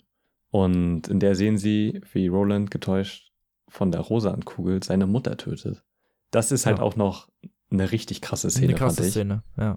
Weil er dann halt quasi ins Zimmer geht und denkt, dass äh, das ist Rea, die da ist. Also das, es wird auch nochmal, Roland sagt auch während der Geschichte, dass es nicht das letzte Mal ist, dass er sie sehen wird. Und Nee. er sieht dann Rea, schießt auf sie natürlich, weil er ein Revolvermann ist und einfach krasse Skills hat. Und Ja. äh, er schießt dabei seine Mutter. Das ist quasi der letzte, der letzte Streich, den Trick Rea von ihm gespielt Rea. hat, genau. Ja, genau. Und Ja. also bei, bei der Geschichte konnte ich halt, also Roland ist halt so ein tragischer Charakter. Und das hat, das hat nochmal so viel an Tiefe dadurch gewonnen, fand ich. Und Ja, auch, ne, so dieses Bittere irgendwie, Ja, so, genau. ne, dass er auch nichts mehr erwartet irgendwie von der Welt, dass, was sie ihm noch geben kann, so, weil ja, weil wer sowas im- erlebt hat, der ist halt, der ist einfach nur noch Ja. abgefuckt. Ja, genau, so. Und das hat, das hat ihn nicht losgelassen, ja. Und er hat es ja auch in dem Moment nicht sein, äh, nicht dem KT erzählt. Was ja auch einen Grund Ja. hat so. Und äh, jetzt genau. wissen die halt davon und das, also das ist wahrscheinlich eines der größten Laster, die Roland mit sich rumträgt. Ja, das KT ist natürlich auch davon extrem entsetzt, Mhm. so das Restliche, ne, weil die das sehen. Ähm, noch entsetzter sind sie aber darüber, dass auf einmal Rea unvermittelt aus dieser Kugel zu ihnen spricht und sie dazu auffordert, halt den Turm und all seinem Treiben zu entsagen. Was sie natürlich alle ganz deutlich jeweils auch persönlich, glaube ich, Mhm. verneinen. Genau. Und ja, als sie das alle getan haben, zerstört sich die Glaskugel von selbst und katapultiert die aus dem Glaspalast. Ja, genau. Dort finden sie sich dann viele Kilometer weiter vom Palast entfernt, einfach wieder auf der Straße. Rucksäcke sind mit Proviant gefüllt Mhm. und ja, Und wieder sie auf dem sind Pfad halt wieder Balkens. auf dem Pfad des Balkens und können wieder weiter wandern und haben jetzt den Glaspalast umgangen, könnte man sagen. Genau. Und dort versichert ihm das KT dann auch nochmal, dass sie zu ihm stehen und die äh, Ja, Suche nach dem dunklen Turm alle zusammen auf jeden Fall weiter fortsetzen werden. schön. Das ist das Ende. Ja. Fazitmäßig. Ich muss sagen, ich fand äh, die Rückblende halt richtig gut. Also, Stephen King meinte auch Ja, es selber. war für dich auch das erste Mal, dass du das Ganze gelesen ja, hast. genau. Also bei dir ist es ja noch was anderes, kannst du ja gleich nochmal sagen. Aber Ne? Ja, klar. ähm, King meinte ja auch im Nachwort, glaube ich, oder im Vorwort, ich weiß es nicht mehr. Jedenfalls ähm, hat er geschrieben, dass es für ihn ziemlich schwer war, in seinem Alter noch glaubwürdig eine Liebesgeschichte zu schreiben. Deswegen hat er auch so lange daran gehadert und brauchte so lange für Glas, weil er halt eine glaubwürdige Liebesgeschichte schreiben wollte. Und ich finde, ihm ist das echt gut gelungen. Also außer Finde ich auch. der einzige Punkt ist halt, dass es ziemlich schnell geht, aber das kann man halt akzeptieren, wenn es halt lieber auf den ersten Blick ist und so verrückt, wie sie nacheinander Ja, sind. es brennt und genau. es, ist, ne, es ist Leidenschaft. Und, ja, ja. sie sind auch noch jung, ne? ja, genau. genau. Und ähm, also ich fand sowohl die Liebesgeschichte, weil die halt so unglaublich wichtig für Rolands Charakter ist. Also ich fand die auch richtig gut erzählt und äh, mit dem Ende und äh, das alles war schon großartig und auch was sich denn selber in der Stadt abspielte, ähm, fand ich auch sehr interessant, weil man da halt noch mehr von seinen Gefährten erfahren hat, ne? Und wie sie halt so Ja, getickt fand haben und auch. wie die Beziehung zwischen denen war. Und das, Roland wird halt echt so getragen von seiner schweren Vergangenheit, ja. Und der Schlacht um hier hier Jericho Hill, wo die auch gestorben sind. Also mehr weiß man Ja, ja, auch genau. eigentlich nicht darüber, außer Ja, ja, nee, dass die da halt gestorben sind. Und, und das denn noch mit der Mutter und so, ich fand das so alles äh, wahnsinnig gut. Und Stephen King ist halt echt, es ist krass, wie Finde er so eine hat Geschichte den, Wa- erzählen den kann. Charakter halt wirklich Ja. wahnsinnig realer nochmal gemacht Genau. und irgendwie auch diese ganzen Sachen, die er in Schwarz und äh, Drei und Tod gemacht hat, Mhm. wo man dann oft noch gedacht hat, was ist das eigentlich für Ja, ein ja, Arschloch? genau. Genau. Das ist, Und wieso ist er eigentlich so Ja. drauf? Kann er nicht mal ein bisschen chillen? Durch diese Geschichte sieht man halt diesen Charakter komplett anders und irgendwie Mhm. versteht man den dann halt viel besser einfach und hinterfragt viel weniger später, was er dann halt ab und zu mal tut, weil man halt einfach weiß, was dem schon widerfahren ist und wieso er halt einfach reagiert, wie er reagiert. Ja, genau. Und was du halt meintest, dass man halt immer mehr selber zum KT gehört, je, je weiter man liest. Und das war bei dem halt schon am ehesten der Fall, fand ich, weil Ja, fand ich auch. du halt durch, also weil der Charakter wurde dir halt einfach so nahe gebracht, ja, der Herr des KT quasi. Ja, auch so die Prämisse und auch der dunkle Turm, vor allem halt so da seine erste Begegnung mit dem dunklen Turm und warum er da so, ne, das, das sowas alles, das hat einen halt voll da reingezogen irgendwie. Und Stephen King, muss man ja auch ihm zugutehalten, schafft es halt auch wirklich mit seiner Sprachgewalt irgendwie immer den Leser in gewissen Maßen immer tief irgendwie mit in die Thematik reinzuziehen. Ja, es wird halt echt nicht genug gewertschätzt, äh, was für gute Charaktere er schreiben kann. Also selbst die kleinsten Nebenrollen hat selbst wie die Tante. Aber halt, auch wenn es denn zu den Protagonisten kommt, ja, wo es, wo es ja oft denn eher so ein langweiliger Typ ist, ähm, ist Roland halt einfach so, hat so viele Kanten, so viele Ecken und ist so dreidimensional gestrickt. Und je mehr du über seine Vergangenheit erfährst, desto mehr verstehst du quasi sein gegenwärtiges Ich. Und das ist echt ganz große Klasse. Also, wie man sowas Ja. planen und schreiben kann, das ist ähm, echt grandios. Also, das fand ich wirklich richtig gut. Das Zauberer von Ossache war sehr merkwürdig. Ja, das, ja. Gerade mit dem Ende und so, ich habe keine Ahnung, was, worauf er da hinaus wollte. Also, er hat ja ganz oft äh, popkulturelle Anspielungen. Ja, das stimmt. Ich weiß auch nicht, was er mit den, dann war ja dieses Verwehen und mit Kansas und, ne, und ich habe das auch alles nicht so ganz verstanden. Ich glaube, er mochte einfach der Zauberer von Oz und wollte dem Ja, Tribut vermutlich. Äh, vermutlich. Also bei, Wolfs, bei Wolfsmund äh, kommt das ja auch nochmal ein bisschen mit den popkulturellen Referenzen. Aber also die war halt, ich, keine Ahnung, die hat irgendwie, ich will nicht sagen, die hat da nicht reingepasst, weil das schon so in die Merkwürdigkeit der ganzen Sache passte, aber es war einfach eine merkwürdige Wahl.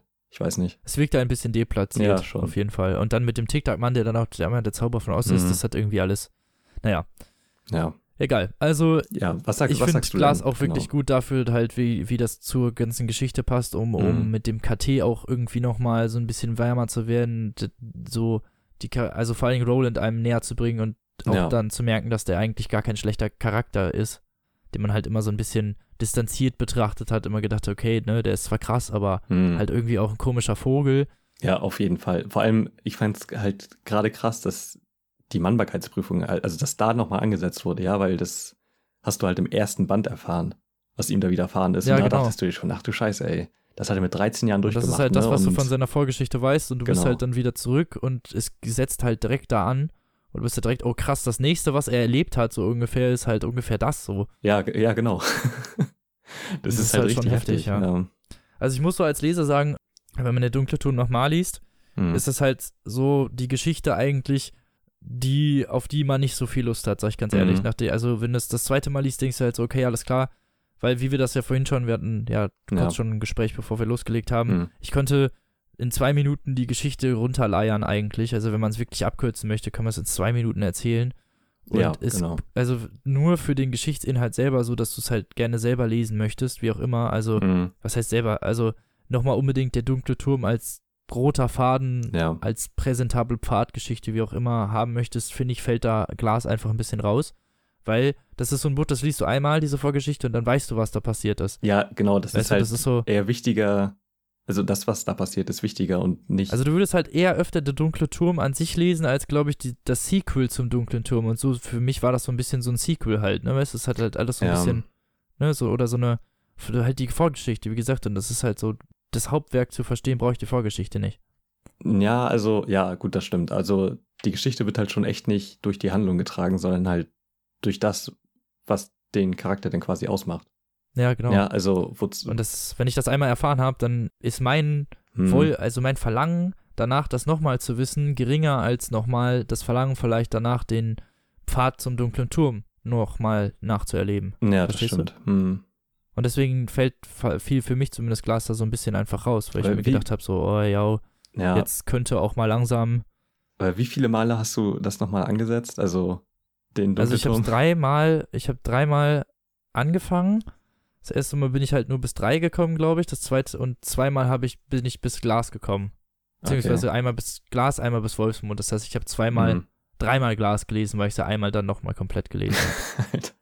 Das ist halt auch viel zu heftig. Und da beim dritten Mal hat Glas, also beim Ja. zweiten Mal habe ich es noch, habe ich noch gerne gelesen, beim dritten Mal habe ich es halt wirklich übersprungen, weil ich gesagt habe, alles klar. Ja, das kann ich Und ich habe wirklich ja. auch nur diese Geschichte übersprungen. Also sobald Mhm. er anfängt, am Lagerfeuer zu erzählen, da habe ich aufgehört zu, also da habe ich übersprungen und bin dann, als er aufgehört hat zu erzählen, wieder eingestiegen. Und da finde ich, ist, ist das ganz gut. Ja, Das ist aber auch wahrscheinlich eine Ansichtssache. Also ich brauche diese Geschichte eigentlich nicht, diese Coming-of-Age-Geschichte des Charakters, um meine dunkle Turmgeschichte zu erleben. Deswegen, wie gesagt, fällt sie für mich da so ein bisschen Mhm. raus. Ja, gut, kann ich verstehen. Also ich äh, muss sagen, ich mag Coming-of-Age-Geschichten auch prinzipiell richtig gerne und ich finde, Stephen King kann die auch unglaublich gut schreiben. Wie zum Beispiel in Stand By Me. Das ist halt eine meiner liebsten Stephen King-Verfilmungen. Also der Film ist halt so große Klasse. Der Film ist unglaublich gut. Ja, und selbst in sowas wie äh, S, wo ja eine Coming-of-Age-Geschichte quasi mit Horror vermischt wurde, finde ich den Part halt auch richtig gelungen. Also der schafft es halt einfach so eine realistischen und glaubwürdigen Beziehung zu schaffen von interessanten Charakteren. Ähm, das kann halt irgendwie echt kein zweiter. So in der Form, finde ich. Ja. Ja. Ja. Also echt sind bei mir, ich habe wieder so Bock auf den Film gerade, ne? der ist so gut. Kann ich verstehen. Ja, So, ja, und soweit zu Glas eigentlich, ne? genau. Dann können wir eigentlich schon zum nächsten Roman kommen. Ja, denn wir machen natürlich chronologisch in der Geschichte weiter, Genau. weil alles andere würde ja keinen Sinn chronologisch in der Geschichte kommt jetzt das Buch, was als letztes im Dunklen Turmzyklus veröffentlicht wurde. machen. Genau, Band 8, nämlich Wind. Erschien 2012 das erste Mal Genau, und ist halt so eine, Zwischengeschichte. ja, gilt, gilt als, gilt als der Dunkle Turm 4.5, weil es halt zwischen Glas und Wolfsmond spielt thematisch und deswegen äh, setzen wir das auch hier an, weil es sonst ja für die Geschichte keinen Sinn macht, wenn wir nach dem Turm Ende nochmal Wind erzählen. Ja, genau. Also ich kann schon verstehen, warum er das denn ausgerechnet da reingepackt hat. Ja. Weil in der Zwischenzeit passiert halt nichts. Ne? Also zwischen Glas und Wolfsmund sind die halt im Prinzip nur dahin gegangen, wo sie dann in Wolfsmund letztendlich rauskommen. Ja, und Mhm. äh, da kann, also das ist natürlich noch äh, am ehesten Raum Da für eine Platz Geschichte. halt. Genau, wenn er halt unbedingt noch eine auf der Seele hatte, dann passt die da natürlich am besten rein. Und Und das ist halt dann so Wind gewesen. Obwohl wir uns jetzt Mhm. wahrscheinlich dann später auch wahrscheinlich darüber streiten können, ob Wind jetzt wirklich so der Ja. perfekte Zwischendingens ist. Aber ja, da, da, genau, da nicht kommen wir viel des zu. Guten vorweg. Genau. Wind sitzt nämlich, wie Glas das auch schon gemacht hat, So kurz danach an. Genau, Wind Genau. setzt nahtlos einfach nach den Geschichten aus Glas, a- nach, also nach den Geschehnissen Mhm. aus Glas an. Die befinden sich auf dem Pfad des Balkens und bis sie schließlich zum Fluss Y kommen. Genau, und während des Weges benimmt sich Eu irgendwie komisch. Und er bleibt halt immer wieder stehen und hält seine Nase in die Luft und guckt Richtung Norden. Genau. Und da kommt denen das halt schon merkwürdig vor, weil Eu sowas normalerweise echt nie macht. So. Ja, und äh, Roland meinte halt, das erinnert ihn an irgendwas, an eine Geschichte, aber er kann sich da nicht so gut dran erinnern. Schlecht, genau. Und am Flussufer treffen sie dann auf Bix, einen Fährmann und seinen eigenen Angaben 120 Jahre alt, Mhm. der Roland auch noch von der früheren Zeit kennt und sofort als Revolver, Revolvermann erkennt. Genau. und ihm natürlich auch gerne sofort helfen möchte. Und ihm erklärt, dass Eus Verhalten, ne, was ja seltsam ist, darauf hindeutet, dass bald ein Stoßwind ansteht, ein, eine Art richtig krasser Sturm, der halt kommt und eine, eine Art Blizzard, so, wo die Temperatur tagsüber auch auf, min, auf, mehrere Minus, also mehrere Grad Minus fällt und auch gefrorene, gefrorene Vögel teilweise vom Himmel fallen. Ja, genau. Also, es wird dann halt so beschrieben, dass äh, vor dem Stoßwind, dass die Temperatur halt nochmal ungewöhnlich hoch ist. Und dann wird es aber quasi Ja. von einer Sekunde auf die andere schlagartig kalt. Und im Prinzip sterben halt alle, die nicht beim Feuer sind irgendwie. Genau, Ja. so ist es. Biggs bringt sie dann halt auf die andere Seite und äh, dreht dann um und ja, scheint sich dann irgendwie in seiner Hütte zu barrikadieren, aber dem Leser ist eigentlich schon klar, dass er, also dass er, Biggs weiß, dass das jetzt sein Ende ist. So. Ja, Ne? genau. So ist es. Also die, die Hütte ist halt schon komplett verwahrlost und äh, die wird dem Sturm auf keinen Fall standhalten. Nee. Bix, das ist, war Bix letzte Reise und das sagt er, glaube ich, auch so. Ja, genau. Und äh, er sagt ihnen noch, dass da ein Dorf ist, äh, wenn sie ein Stückchen weitergehen. Und äh, da verstecken die sich natürlich auch. Und Ja, können sich halt so ungefähr in letzter Sekunde vor dem Sturm retten, weil Eu, der rennt halt die ganze Zeit draußen rum und ist total verwirrt davon und Jake will ihn dann noch holen und genau, aber sie schaffen sie es dann dann in letzter ein. Sekunde. Genau. Ja. Und wieder am Lagerfeuer beginnt Roland ihn erneut eine Geschichte zu erzählen. und zwar wieder aus seiner Kindheit beziehungsweise frühen Jugend. Ja, das war das übrigens, wo ich halt das Buch gelesen habe, dachte so, oh nee. So, Ja, das ist ja schon schon wieder verstehen. wie ein Glas. So wieder setzt er sich irgendwo hin und erzählt halt. Ist schon ein bisschen lazy irgendwie. Ähm, Ja. Kann ich auch verstehen. Aber Was halt aber cool ist eigentlich, ist, dass die, dass er zur Zeit springt, kurz nachdem er seine Mutter ermordet hat. Also eigentlich auch wieder stimmt. nahtlos bei, bei der Geschichte, also bei seiner Kindheitsgeschichte Mhm. ansetzt. So.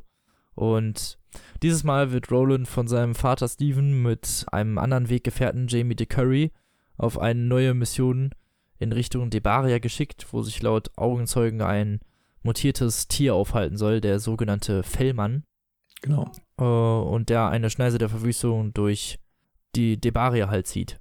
So, ne? Genau. Und da halt alles, da die Leute tötet, Schafe reißt und ne, alles vernichtet Mhm. und was ihm halt vor die Dinge ins gerät und hat, soll insgesamt sogar schon 23 Morde begangen haben.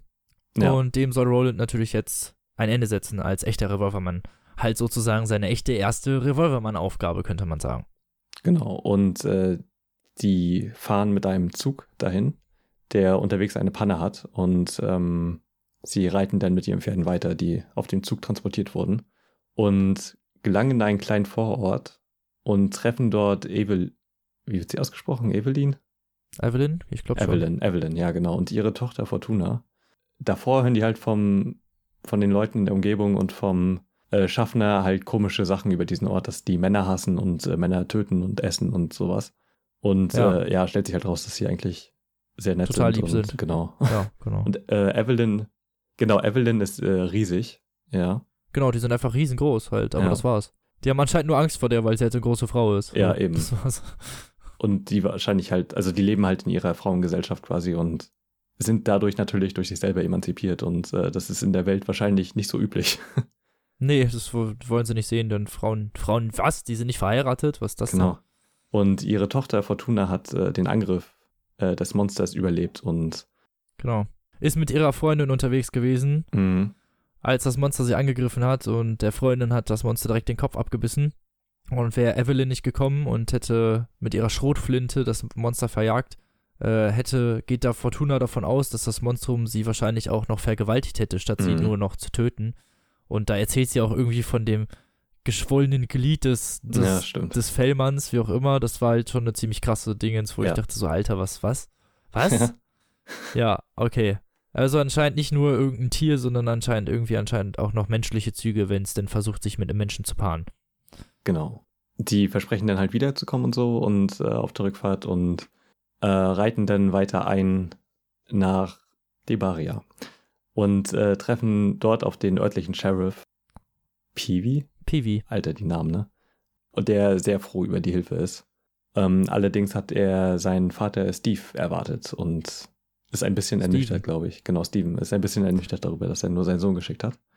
Ja, weil äh, der Piwi kennt den Vater noch durch eine frühere Mission, da haben die zusammen mal eine Bande hochgenommen.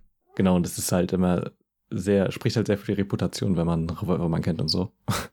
Ja, genau. Ne? Und ähm, Roland und Jimmy DeCurry übernachten da halt und am nächsten Tag werden sie zur Walz Salzmine gerufen, wo ein schreckliches Blutbad unmenschlichen Ausmaßes stattgefunden hat, was über 16 Menschen das Leben gekostet hat. ja, Und bei den Ausmaßen auch dieses Blutbads stellt sich schnell raus, dass das auf jeden Fall kein echter Mensch gewesen sein muss. Also, dass da durchaus irgendwie Klauen oder irgendwas im Spiel gewesen sein muss, weil niemand kann Menschen auf die der Art und Weise zerfetzen. genau, aber halt auch andere Sachen, ne? Also es sind halt irgendwie Hufe und Klauen und Ja, genau, Rufe und Klauen, also wirklich viele Ja. verschiedene Dinge.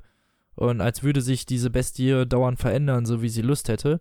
mh, Aber sie, lasst, sie finden halt heraus, dass der Angreifer irgendwie anscheinend mit einem Pferd dahin geritten sein muss. Heißt halt, in seiner ursprünglichen Form muss es ein Mensch sein. Also egal wie er sich anscheinend irgendwie verwandelt, tagsüber oder zumindest solange er noch rational handeln kann, ist es auf jeden Fall ein Mensch. Und ist nicht die ganze Zeit anscheinend in diesem Modus. genau, und das schränkt die Auswahl halt ein, weil ähm, die wenigsten Minenarbeiter reiten können. Genau, weil das ist so eher der oberen Ja. Schicht. ja, bei diesem Mordanschlag finden sie Bill. Äh, das ist der Sohn des Kochs, der dort ebenfalls umgekommen ist. Und äh, den finden sie da gerade, äh, die Revolvermänner und der Sheriff. Und er hat die Gestalt äh, erkennen können in seiner menschlichen Form. Allerdings nur flüchtig. Und äh, er konnte aber sehen, dass er ein markantes Tat äh, Tattoo am Knöchel hat, das die Strafgefangenen haben, die dort, äh, also viele von denen sind halt in Ja, war mal Strafgefangene. Genau. Und das schränkt den Kreis der Verdächtigen natürlich noch weiter ein. Ja, genau. Und um diesen dann zu überführen, möchte Roland halt alle Arbeiter mit dieser besagten Tätowierung und die reiten können, halt einmal an Bill vorbeischicken oder vorbeilaufen lassen, der halt in Genau. einer Zelle gefangen ist, damit er halt, beziehungsweise einge also in Sicherheit gebracht, könnte man sagen, damit er halt nicht von dem Monster irgendwie angegriffen werden kann. Und ja, und versuchen halt damit die Monsterform des, dieses Mutanten hervorzurufen, in dem, ne? Sie streuen halt quasi selber Gerüchte, dass äh, Bill den halt ganz eindeutig erkannt hat und so. Ne? Ja. Und deswegen hoffen die halt darauf. Genau. Und unter einem Vorwand lassen sie die, die Leute dann halt an dem vorbeilaufen. Hm. Und abermals wechselt hier in diesem Fall äh, die Geschichte. Und zwar setzt er sich dann halt mit Bill hin, weil Bill ist die Wartezeit, bis die Arbeiter da zu lang und Roland soll ihn mit der Geschichte ablenken. Und jetzt kommen wir zu einer Geschichte in einer Geschichte. In einer Geschichte. Jetzt wird's auch schon langsam äh, kirre. So, diese Geschichte dreht sich um Jack Ross, seine Frau Nell und seinen süßen Sohn Tim. Genau, trägt den Titel Das Wind durch Schlüsselloch. Das ist eine Geschichte, die Roland äh, selbst von seiner Mutter immer erzählt bekommen hat. Und da, da habe ich mich gefragt, das ist eine gute Nachtgeschichte. Die geht ewig. Ja, ewig. Wie, also, wie, richtig wie hat er lang. denn das von seiner Mutter gehört? Ist echt so. Das, äh, ja, aber Naja. genau, also ähm, es, äh, Ronald erinnert halt äh, das Verhalten von Eu an dieser Geschichte und äh, deswegen verpackt er diese Geschichte auch in der anderen Geschichte. Ja, also ja, genau. das macht halt auch, also es Ja. wird davor auch schon erwähnt. Ja, ja, okay, stimmt. genau. Also zur Geschichte. Jack ist Holzfäller. Jack Ross ist Holzfäller und arbeitet in einem Wald und dieser Wald ist halt nun mal sehr gefährlich. Also je weiter man in diesen Wald eindringt, desto wertvoller werden zwar auch die Bäume, die da stehen, und desto wertvoller wird auch das Holz, was man von den Bäumen kriegt, aber desto gefährlicher wird es halt auch. Genau, weil, Weil äh, vor allem dort halt ein Drache wohnt. angeblich. Genau. Und dadurch werden halt diese Bäume auch zu diesen krassen Bäumen, weil das dann äh, Eisenbäume werden, glaube Ja, ich, oder genau, so. Eisenbäume heißen Weil die. die mehrfach verbrannt werden und dann werden die irgendwann ausgehärtet und Mhm. dann, genau. Eines Tages kommt halt Jack leider nicht mehr nach Hause und sein langjähriger Partner Bern Kelz kehrt verletzt zurück und berichtet davon, dass die beiden vom Drachen angegriffen wurden und Bern dabei umgekommen, ach, äh, Bern, sag ich schon, äh, Jack dabei umgekommen ist. Genau. Und die Sache ist halt, dass Bern auf die Frau steht. Schon sehr lange und sehr neidisch war auf Jack. Und Genau. weil äh, der Steuereintreiber kommt, will er halt der Frau anbieten, äh, ihn zu heiraten. Um ihre Hand anzuhalten. Genau. Um, damit sie halt die Schulden bezahlen kann und der Steuereintreiber zum Beispiel nicht Tim wegnimmt, weil sowas machen die zu der Zeit Ja, genau. Oder halt äh, das Land und äh, also damit die halt einfach weiterziehen. Ja. Also Genau. sonst würden die halt vertrieben werden einfach und hätten halt nichts mehr. Und äh, ja, Ti- Tim ist halt ein ziemlich, also der ist ja noch recht jung, aber halt ähm, ziemlich wissbegierig, ja. Und äh, dem, Ja, und abenteuerlustig genau, und dem steht, also dem und aufgeweckt. würde durchaus eine große Zukunft äh, bevorstehen. Ja, er nimmt halt Privatunterricht bei so einer örtlichen alten Frau, die ihm halt Lesen und Rechnen beibringt und so. Also weiß er Und dahingehend schon mal mehr als seine genau, Eltern. in der Welt schon mal richtig gut Ja. gestellt. Ja. Genau. Ja. Und wie es halt so kommt, nimmt natürlich die Nell, also die Frau Mhm. vom Jack, die Mutter von Tim, den Antrag von Bernd Kelz an, weil sie hat halt keine Wahl.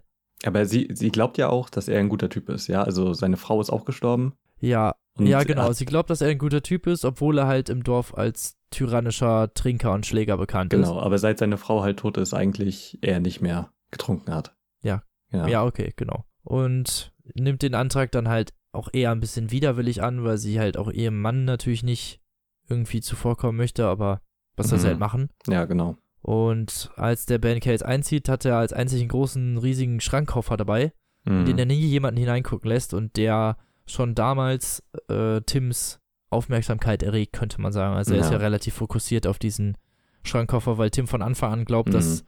das mit seinem Vater eigentlich nicht stimmen kann. Ja.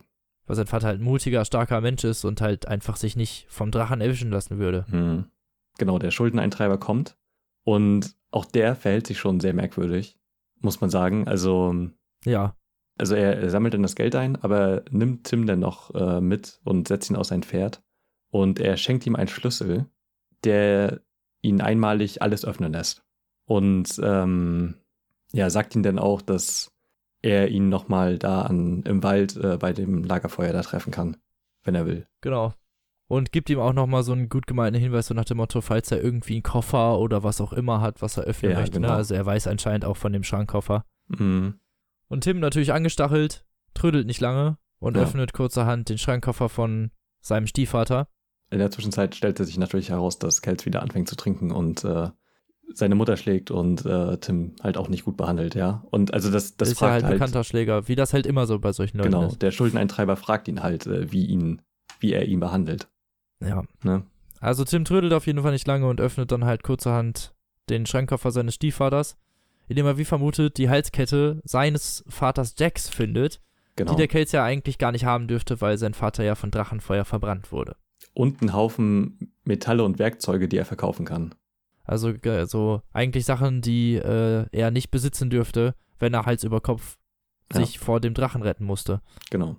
Ja, Tim macht sich dann auf den Weg in den Wald, was für Um ihn nochmal halt da mit dem dub- dubiosen genau, Schuldeneintreiber zu treffen. was für ihn halt auch äh, ziemlich gruselig ist. Also er reitet da halt auf einen Esel und ist halt ziemlich verängstigt, je je tiefer es in den Wald reingeht und so. Ja, und ungeschützt und so auch und ist auch nie ohne seinen Vater bisher in den Wald gegangen und Ja, er kennt ja auch die ganzen Geschichten über den Wald, was da alles lauert. genau. Und der Schuldeneintreiber entpuppt sich als Magier, der ihm eine Silberschüssel gibt äh, mit Wasser und Tim guckt da rein und er sieht gerade, wie Kate seine Mutter fast zu Tode prügelt, weil er gemerkt hat, dass jemand den Koffer aufgemacht hat und die Münze nicht mehr da ist. Genau. Genau. Und zeigt halt auch nochmal Tim, dass der Vater gar nicht Ja. vom Drachen getötet, sondern auf jeden Fall Bernd Kelz den wirklich umgebracht hat. Genau, er zeigt ihm nämlich noch die Leiche seines Vaters.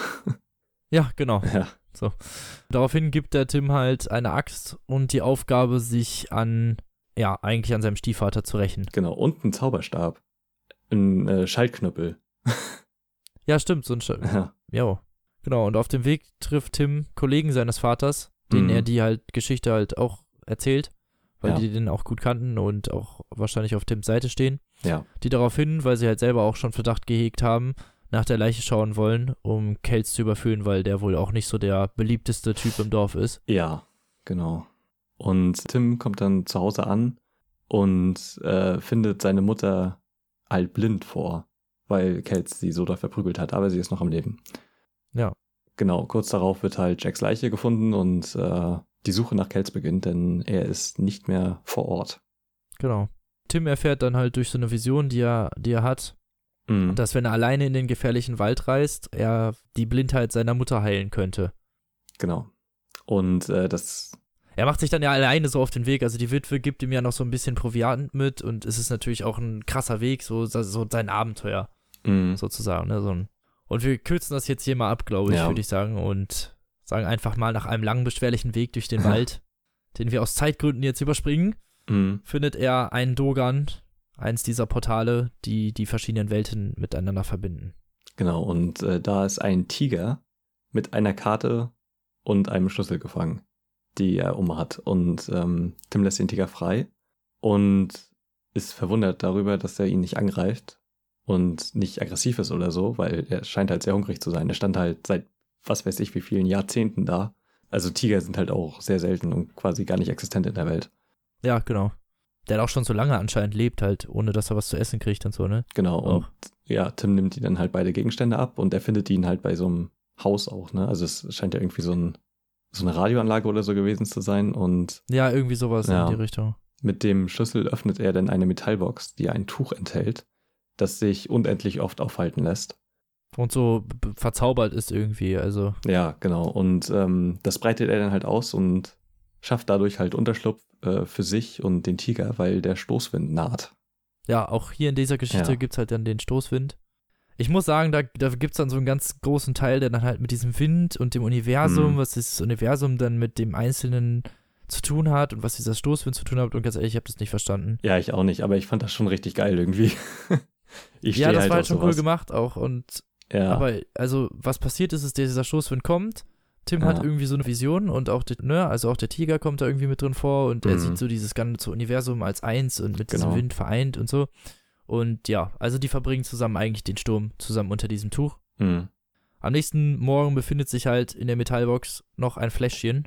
Einfach so, ja, ein Zaubertrank, den er dem Tiger zu trinken gibt, der sich daraufhin in Merlin verwandelt. Ein Magier, der vor langer Zeit vom Scharlachroten König dort eingesperrt wurde, weil er ihm halt nicht treue Dienste geleistet hat. genau. Da ist wieder hier die Parallele zur Arthur-Saga und so. Genau. Und Merlin erklärt ihm dann, dass er die restlichen Tropfen dafür benutzen kann, um die Blindheit seiner Mutter zu heilen. Und er soll ihr sofort nach der Rückkehr denn seine Axt aushändigen. Auch wenn Tim da jetzt so keinen Sinn sieht. Aber er will es natürlich trotzdem tun. Und dann kommt der Alan-Moment des Buches. Ja, Das fand ich echt strange. Und dann setzt er sich auf dieses Tuch, dieses magische, was sie vor dem Sturm gerettet hat und fliegt wie ohne Witz wie auf so einem Mhm. Teppich zurück nach Hause. Also das fand ich echt, genau. ja, egal. Kommen wir später zu. Ja. Und äh, ja, mit dem Trank heilt er dann seine Mutter und gibt ihr dann die Axt. Genau. Ja. natürlich glücklich, dass er alles, alles geschafft hat, sein, sein Abenteuer sozusagen bestanden hat, geht er dann nach draußen, Mhm. wo, surprise, surprise, Bernd Kelz natürlich nur darauf gewartet hat, dass er kommt und ihn packt, um ihn umzulegen Genau. und ihn zu erwürgen. Kurz bevor er halt stirbt, kommt halt seine Mutter von hinten und spaltet ihm halt den Schädel mit der Axt. ja, um mal ähm, hier Pen und Paper zu zitieren von den Rocket Beans. Spalten, spalten. Spalten. Ja, genau. Ja. Volle Kanne. Genau, Einmal in der Mitte durch. Ja, und wenn sie nicht gestorben sind, dann leben sie noch heute. genau. Und damit ist die Geschichte von Tim Geschichte und seiner Familie. In der Geschichte, in der Geschichte zu Ende. Ja, Genau. Genau. Und falls ihr vergessen habt, wo wir waren, wir waren beim Fellmann und Genau. Bill in seiner, in seiner Gefängniszelle, wie er darauf wartet, dass die Gefangenen mit den Ja. Tätowierungen vorbeikommen und er erkennen soll, wer der Mutant ist. genau. Das findet er dann nach zwei Runden raus, weil der Mutant eine längliche Narbe, also der hat eigentlich gar keine Tätowierung, sondern halt eine Narbe. Ja, genau, diese Tätowierung, diese strafgewangenen Tätowierung ähnelt halt einfach nur der Narbe, die dieser Typ hat und Bill erkennt, dass das dann die Narbe ist. Ja. Und ja, verrät ihn. Und dieser in die Ecke gedrängt verwandelt sich zu einer Riesenschlange und frisst halt einen seiner Minenarbeiterkollegen auf. Genau. Und Roland er erschießt sie dann mit einer einzigen Silberkugel in den Kopf. Genau. Und Was halt auch echt eklig beschrieben ist, das Ja. weiß ich noch. Er schießt ihm halt als Schlange ins Gesicht und der Typ verwandelt sich halt sofort zurück in einen Menschen Genau. und dann fehlt halt nicht ein halber Schlangenkopf, sondern es fehlt halt ein halber Menschenkopf. Und ja. man konnte sich das irgendwie ganz gut vorstellen, Mhm. fand ich. So, das war halt schon. Genau. Und zur Sicherheit verbrennen sie dann die Leiche halt noch, ne? Damit Ja. der Fellmann nicht wiederkommt. Ja, genau. Und das Ganze wird gefeiert, der Tod des Fellmanns und äh, Jamie, sein Gefährte, verliert seine Unschuld. Wow. Der davor, also er wurde ja als sehr zurückhaltend und äh, schüchtern beschrieben. genau. Ja. Auf dem Rückweg nach Gilead trifft Roland nochmal auf Fortuna, die sich halt ausgiebig bei ihm bedankt, dass er das Ungeheuer getötet hat, ne, weil sie natürlich Mhm. auch total Angst hatte, dass das vielleicht irgendwann mal wiederkommt oder so. Ja. Evelyn nimmt dann freundlicherweise Bill auf, der ja Kein Zuhause mehr hat. kein ja. Zuhause mehr hat, da sein Vater ja bei diesem Angriff umgekommen ist. Und reicht Roland zum Abschied noch einen Brief seiner Mutter, den sie Jahre zuvor für ihn dagelassen hat, und in dem sie halt ihm vom K be- berichtet und auch ihm berichtet, dass sie wusste, dass sie stirbt durch Genau. seine Hand und sich dafür entschieden hat, äh, ihr Schicksal zu akzeptieren Mhm. Und dem K gerecht zu werden sozusagen und nicht davor wegzulaufen. Ja, genau. Und das ist halt das Ende von der Geschichte, in der Geschichte. Ja, das äh, KT wartet dann noch, bis der Sturm vorüber ist und äh, zieht dann weiter in Richtung des Balkens. So ist es. Ende von Wind. So, Fazit von Wind. Ja, was sagst du? ja, dran geklebt, ne? Als würde man so billig so eine Randnotiz irgendwie noch so an die Seite kleben. Übrigens hier, da, Zwischenteil. Also ich meinte ja diese, wir haben das ja jetzt ein bisschen verkürzt dargestellt, aber dieses Geschichte in der Geschichte in der Geschichte, das hat mich das erste Mal schon genervt. Wo ich mir dachte, so, oh nee, jetzt kommt noch eine Dingens dazwischen. Ja, das war schon ein komischer Move. Ich habe halt auch nicht so ganz verstanden, was ähm, die Geschichte mit äh, Tim und seiner Familie jetzt so auszusagen hat. So zum großen Ganzen. Ja, weil er meinte auch, das wäre so die Bom Bambler-Geschichte und so, da sind ungefähr einmal Bambler vorgekommen. Ja, genau. Einmal. So, und das hat, diese Geschichte hatte gar nichts mit Bamblern zu tun und Stoßwind, so. Ja, das, ja eben. Ich, also ich verstehe den Sinn dahinter halt auch nicht so ganz. Vielleicht, um nochmal die Arthurs-Saga zu verdeutlichen und äh, hier der, der Schuldeneintreiber schien ja auch Walter gewesen zu sein. Ja, Ne? Ähm, also, dass er halt schon, also es gibt ja sogar dann quasi Geschichten über ihn, als Roland noch Kind war. Also wie lange er ja, schon sein genau. Unwesen Also der schwarze muss. Mann ist halt, wenn man es genau nimmt, ist der, wahrscheinlich der schwarze Mann auch der Teufel aus The Stand. Also ich gehe mal davon aus, dass Mhm. das wahrscheinlich auch alles im Endeffekt wieder dieselben Personen sein werden. Ja, das kann gut sein. Ähm, also ich habe also trotzdem, der, der Sinn von dieser Geschichte hat mir sich mir nicht so ganz erschlossen. Also, Nee, hat sich auch nicht. Also ich dachte, ich dachte, es wäre halt so ein Zwischending, wo halt dann wirklich nochmal was mit dem KT passiert. Und Ja. ich fand's echt blöd, dass er sich dann halt einfach irgendwie sowas aus den Fingern gesogen hat. weil das halt echt äh, so über die Hälfte des Buches ist, ne, die Geschichte. Ja, genau. Und dann auch noch nicht mal eine Vorgeschichte erzählt, sondern eine Geschichte, die gar nichts damit zu tun hat, Mhm. so. Und weißt du, jeder hat sich eigentlich, also ganz ehrlich, jeder hat sich eigentlich darauf gefreut, dass jetzt so ein Zwischenteil kommt, wo dann halt auch nochmal eine Geschichte des KTs vielleicht ist, Mhm. was das Ganze vielleicht auch nochmal ein bisschen, ja. Aber äh, sie, die bleibt halt unangetastet eigentlich. Also man kann das Buch getrost rauslassen und würde trotzdem immer noch verstehen, was passiert. Ja, eigentlich schon. Also ich finde den Aspekt halt nochmal wichtig, dass äh, Roland halt den Brief von seiner Mutter bekommt. Ja, das finde ich auch wichtig. Also, oder zumindest Mhm. interessant, dass sie es halt auf jeden Fall wusste, dass sie irgendwie von ihm getötet wird. Genau, das war halt auch richtig gut geschrieben und wie Roland sich dann damit halt fühlt und so. Ja, genau. Ja, keine Ahnung. Ja, also, Also ich muss sagen, das ist wirklich einfach nachgeschoben. Ja, Also ich fand die Geschichte zwar ganz gut, aber Ja, es war halt auch. trotzdem, also hätte auch getrost weglassen können, sagen wir das ja ganz ehrlich. ja, genau. Also ich, also während des Lesens, ähm, also es ist ja auch nicht dick, muss man sagen, ne? Es hat irgendwie knapp 400 Seiten oder so. Und Ja. äh, während des Lesens ist mir das halt auch nicht so negativ aufgefallen oder so. Ja, also man ist trotzdem mit dabei und findet es ja auch geil. Also die, dieses Märchen ist halt auch echt gut geschrieben und halt anders als die anderen Erzählungen quasi. Also es ist halt wie ein Märchen erzählt quasi. Ne? Ja, genau, Ähm, es hat auch seine Daseinsberechtigung wohl, aber ich weiß nicht, also es hat nichts mit dem dunklen Turm an per se zu tun. Ja, genau. Oder das Teil 7 Stück hat Mhm. an sich schon, sehe ich eigentlich nicht ein, warum man da noch ein achtes zwischenschieben soll, was ja eigentlich wieder nichts zur eigentlichen Geschichte da ja. zuträgt. Deswegen ist das für mich halt eher so ein wirklich so ein Randteil, den man dann halt lesen kann, wenn man halt wirklich Bock hat auf alles mit allen Hintergrundgeschichten und so und ja. ja, es dient wahrscheinlich einfach nur nochmal, um die Welt äh, nochmal reicher und lebendiger zu machen. Aber ähm, Kann gut sein. Also ich fand es einfach schade, dass er nicht nochmal ein bisschen was über das KT erzählt hat, aber das ist halt nur meine Meinung.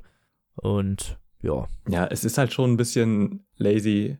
Also, ich meine, im Prinzip könnte das ja überall zwischenspielen, ja. Äh, also zwischen jedem Teil. Also, Roland erzählt ja wieder einfach nur eine Geschichte. Ja, dem passiert ja nichts in, de in dem Sinne. Doch, doch, doch. Es muss, also es ist auf jeden Fall klar geregelt, wann der Teil spielt. Äh, ja, ja, klar, das, das ist geregelt. Aber ich meine, die Tatsache, dass Roland sich halt einfach hinsetzt und eine Geschichte erzählt. Ach so, ja, weißt du? das ist aber wie mit, mit Glas ja theoretisch auch so fast. Ja, genau. Und, aber Glas ist halt nochmal anders, weil es halt nicht im Nachhinein da reingeschoben wurde. Ja, ja, klar, Ja, natürlich ist ähm, Glas anders, so war das nicht gemeint, aber es ist halt, es ist, ich, ich finde es auch deswegen chronologisch bekloppt, ja. weil es halt nun mal direkt danach stattfindet, wo ja eh schon eine Vorgeschichte ist. Und ganz ehrlich, Mhm. man will halt eigentlich mal wissen, wie es weitergeht und dann setzt sie sich halt schon wieder hin und erzählt eine Geschichte. Das ist halt Ja, einfach blöd. es ist, also wenn du, wenn man die halt in der Reihenfolge liest, das habe ich dann ja getan quasi, wie sie auch äh, inhaltlich sind, dann chronologisch sind so, ja. das ist schon echt komisch, quasi zwei Bücher hintereinander zu lesen, in denen halt nur die Vergangenheit geschildert Nur wird. Vorstory oder Ja. andere Stories passieren, die halt gar nichts damit zu tun haben. Ne? Ja, Ich glaube, der hat das auch geschrieben für Leute, die halt irgendwann mal den dunklen Turm gelesen haben und dann nochmal so da drin eintauchen wollen und dann Mhm. Ich glaube, das ist sowas, das hat er gedacht, das lesen die Leute dann, wenn sie halt schon mal der dunkle Turm gelesen haben und dann tun sie sich's am Ende nochmal an. ja, Ja, also wer es chronologisch mitliest, der wird auf jeden Fall merken, dass das nicht so die beste Idee war, das da so einzugliedern. Weil genau wie du es gesagt Mhm. hast, wirkt halt komisch, wenn du zweimal eine Vorgeschichte liest, ne?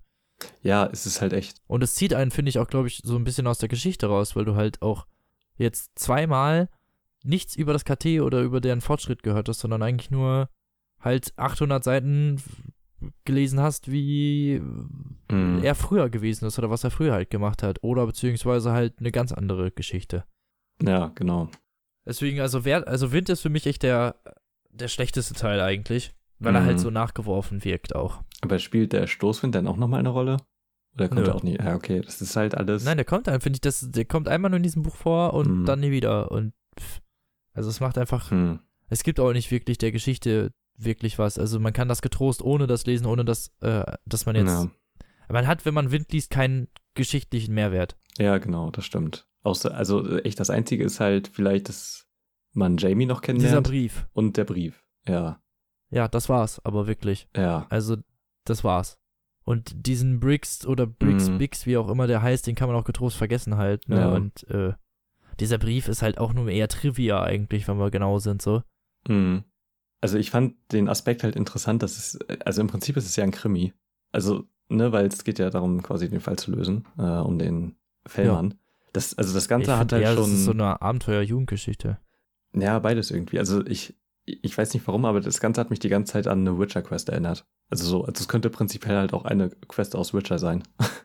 Wo du halt den Fellmann Theoretisch. finden musst, weißt, und äh, dann halt da deine Ermittlungen anstellst und sowas. Ähm, Ja, und dann am nächsten Tag irgendwo hinkommst, wo dieses Gemetzel stattgefunden hat. Ja, und der genau. eine Junge erzählte dann, ja, die Tätowierung und so. Und genau, so, äh, das, das hat mich dann irgendwie daran erinnert und dadurch hat's. ich meinte die irgendwie. damit, das. Märchen. Nicht, also das, das Ja. Märchen ist so eine Abenteuer-Jugendgeschichte, das meinst Ach du so, nicht. ach so, okay. die, der Fellmann ist natürlich eine Krimi-Geschichte, Ja, ja, hast genau. du recht. So, ich fand mal die, den Genre-Mix da ganz interessant, aber also ist, so viel Tricks jetzt halt Also wenn man es auf den dunklen Turm beschränkt, bringt es ja halt nichts. Ja, genau. Ist für sich genommen, aber schon. Äh, Also alle, die sich jetzt mal überlegen, lese ich noch Wind, um da irgendwie was zu erfahren, ihr erfahrt nichts. Habt ihr jetzt gehört. ja, ihr genau. habt jetzt alles erfahren. So, mehr braucht ihr nicht. So. Aber ja, ich, ich fand es trotzdem, also es ist ein solides Buch, nichtsdestotrotz, ne? Ja. Aber, Durchaus, also kann ja. man so gerne lesen, aber ich finde, es hat halt leider zu wenig mit dem dunklen Turm Mhm. zu tun, als dass es dann als dunkler Turmteil angekündigt wurde. So. Ja, Also wenn das so als einzelnes Buch rausgebracht hätte, hätte ich noch eher gesagt, okay, alles klar, das hat ja Mhm. dunkles Turm-Setting. Aber es, weil es hat halt nichts mit dem Zyklus zu tun. ja, genau, Naja, egal. So viel zu Wind. genau. Ja, dann machen wir einfach direkt weiter bis Wolfsmund, ne? Oder kommen wir direkt zu Wolfsmund? Ja, genau. Wir haben ja schon mal gesagt, ne, sechs Jahre hat er sich Zeit gelassen.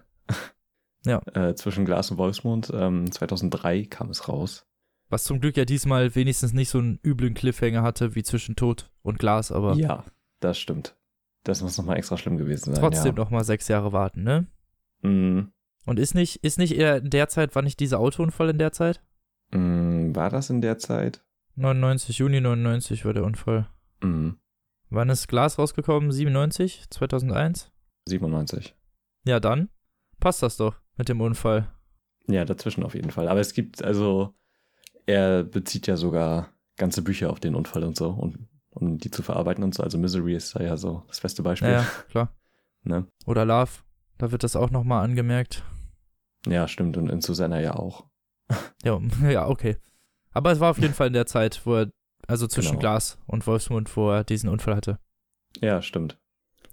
Ja. Kann man ihm also nicht verübeln. Ja. Genau. Dann erzähl uns doch mal, Tim, womit geht's denn los in Wolfsmund? Ja, es äh, beginnt mit einem Prolog und wir werden quasi ins kalte Wasser geworfen äh, und wir befinden uns in einem kleinen Dorf am Rande der Welt und die Leute, also es sind halt viele Farmer und Bauern und eher wenig, die etwas äh, mehr Geld zur Verfügung haben und sie beschweren sich darüber, dass das Land halt nichts mehr hergibt und ähm, ja, das, also man lernt halt so den generellen Zustand der Leute kennen. So, und als nächstes kommt ein Kurierroboter namens Andy vorbei. Mal wieder von der North Central Positronics, die wir ja schon einige Male kennengelernt hatten. Die ganz Bösen. Genau.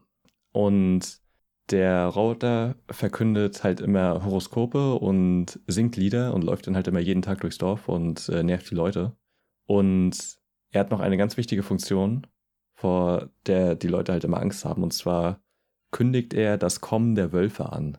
Und es ist noch nicht ganz klar, was die Wölfe eigentlich sind, aber man erfährt, dass es halt menschenähnliche Wesen auf grauen Pferden zu sein scheinen.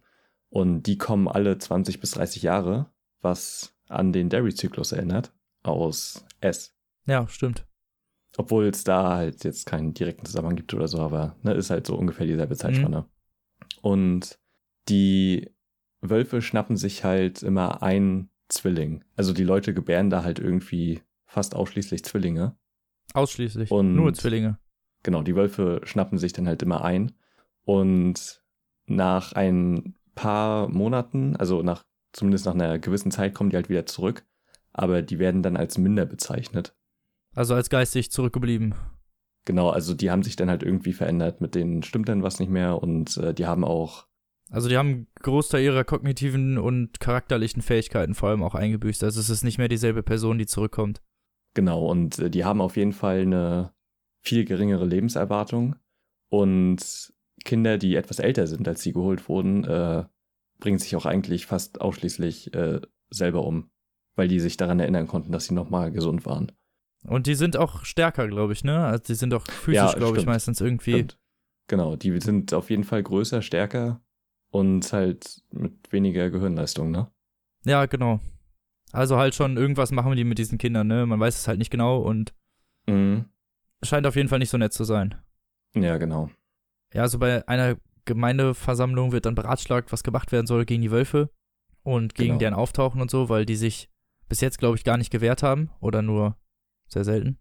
Ja, die akzeptieren quasi eigentlich nur ihr Schicksal. Genau. Mhm. Und vor ein paar Jahren kam ein Fremder in die Stadt namens Callahan. Pater Donald Callahan, so, Entschuldigung. Genau.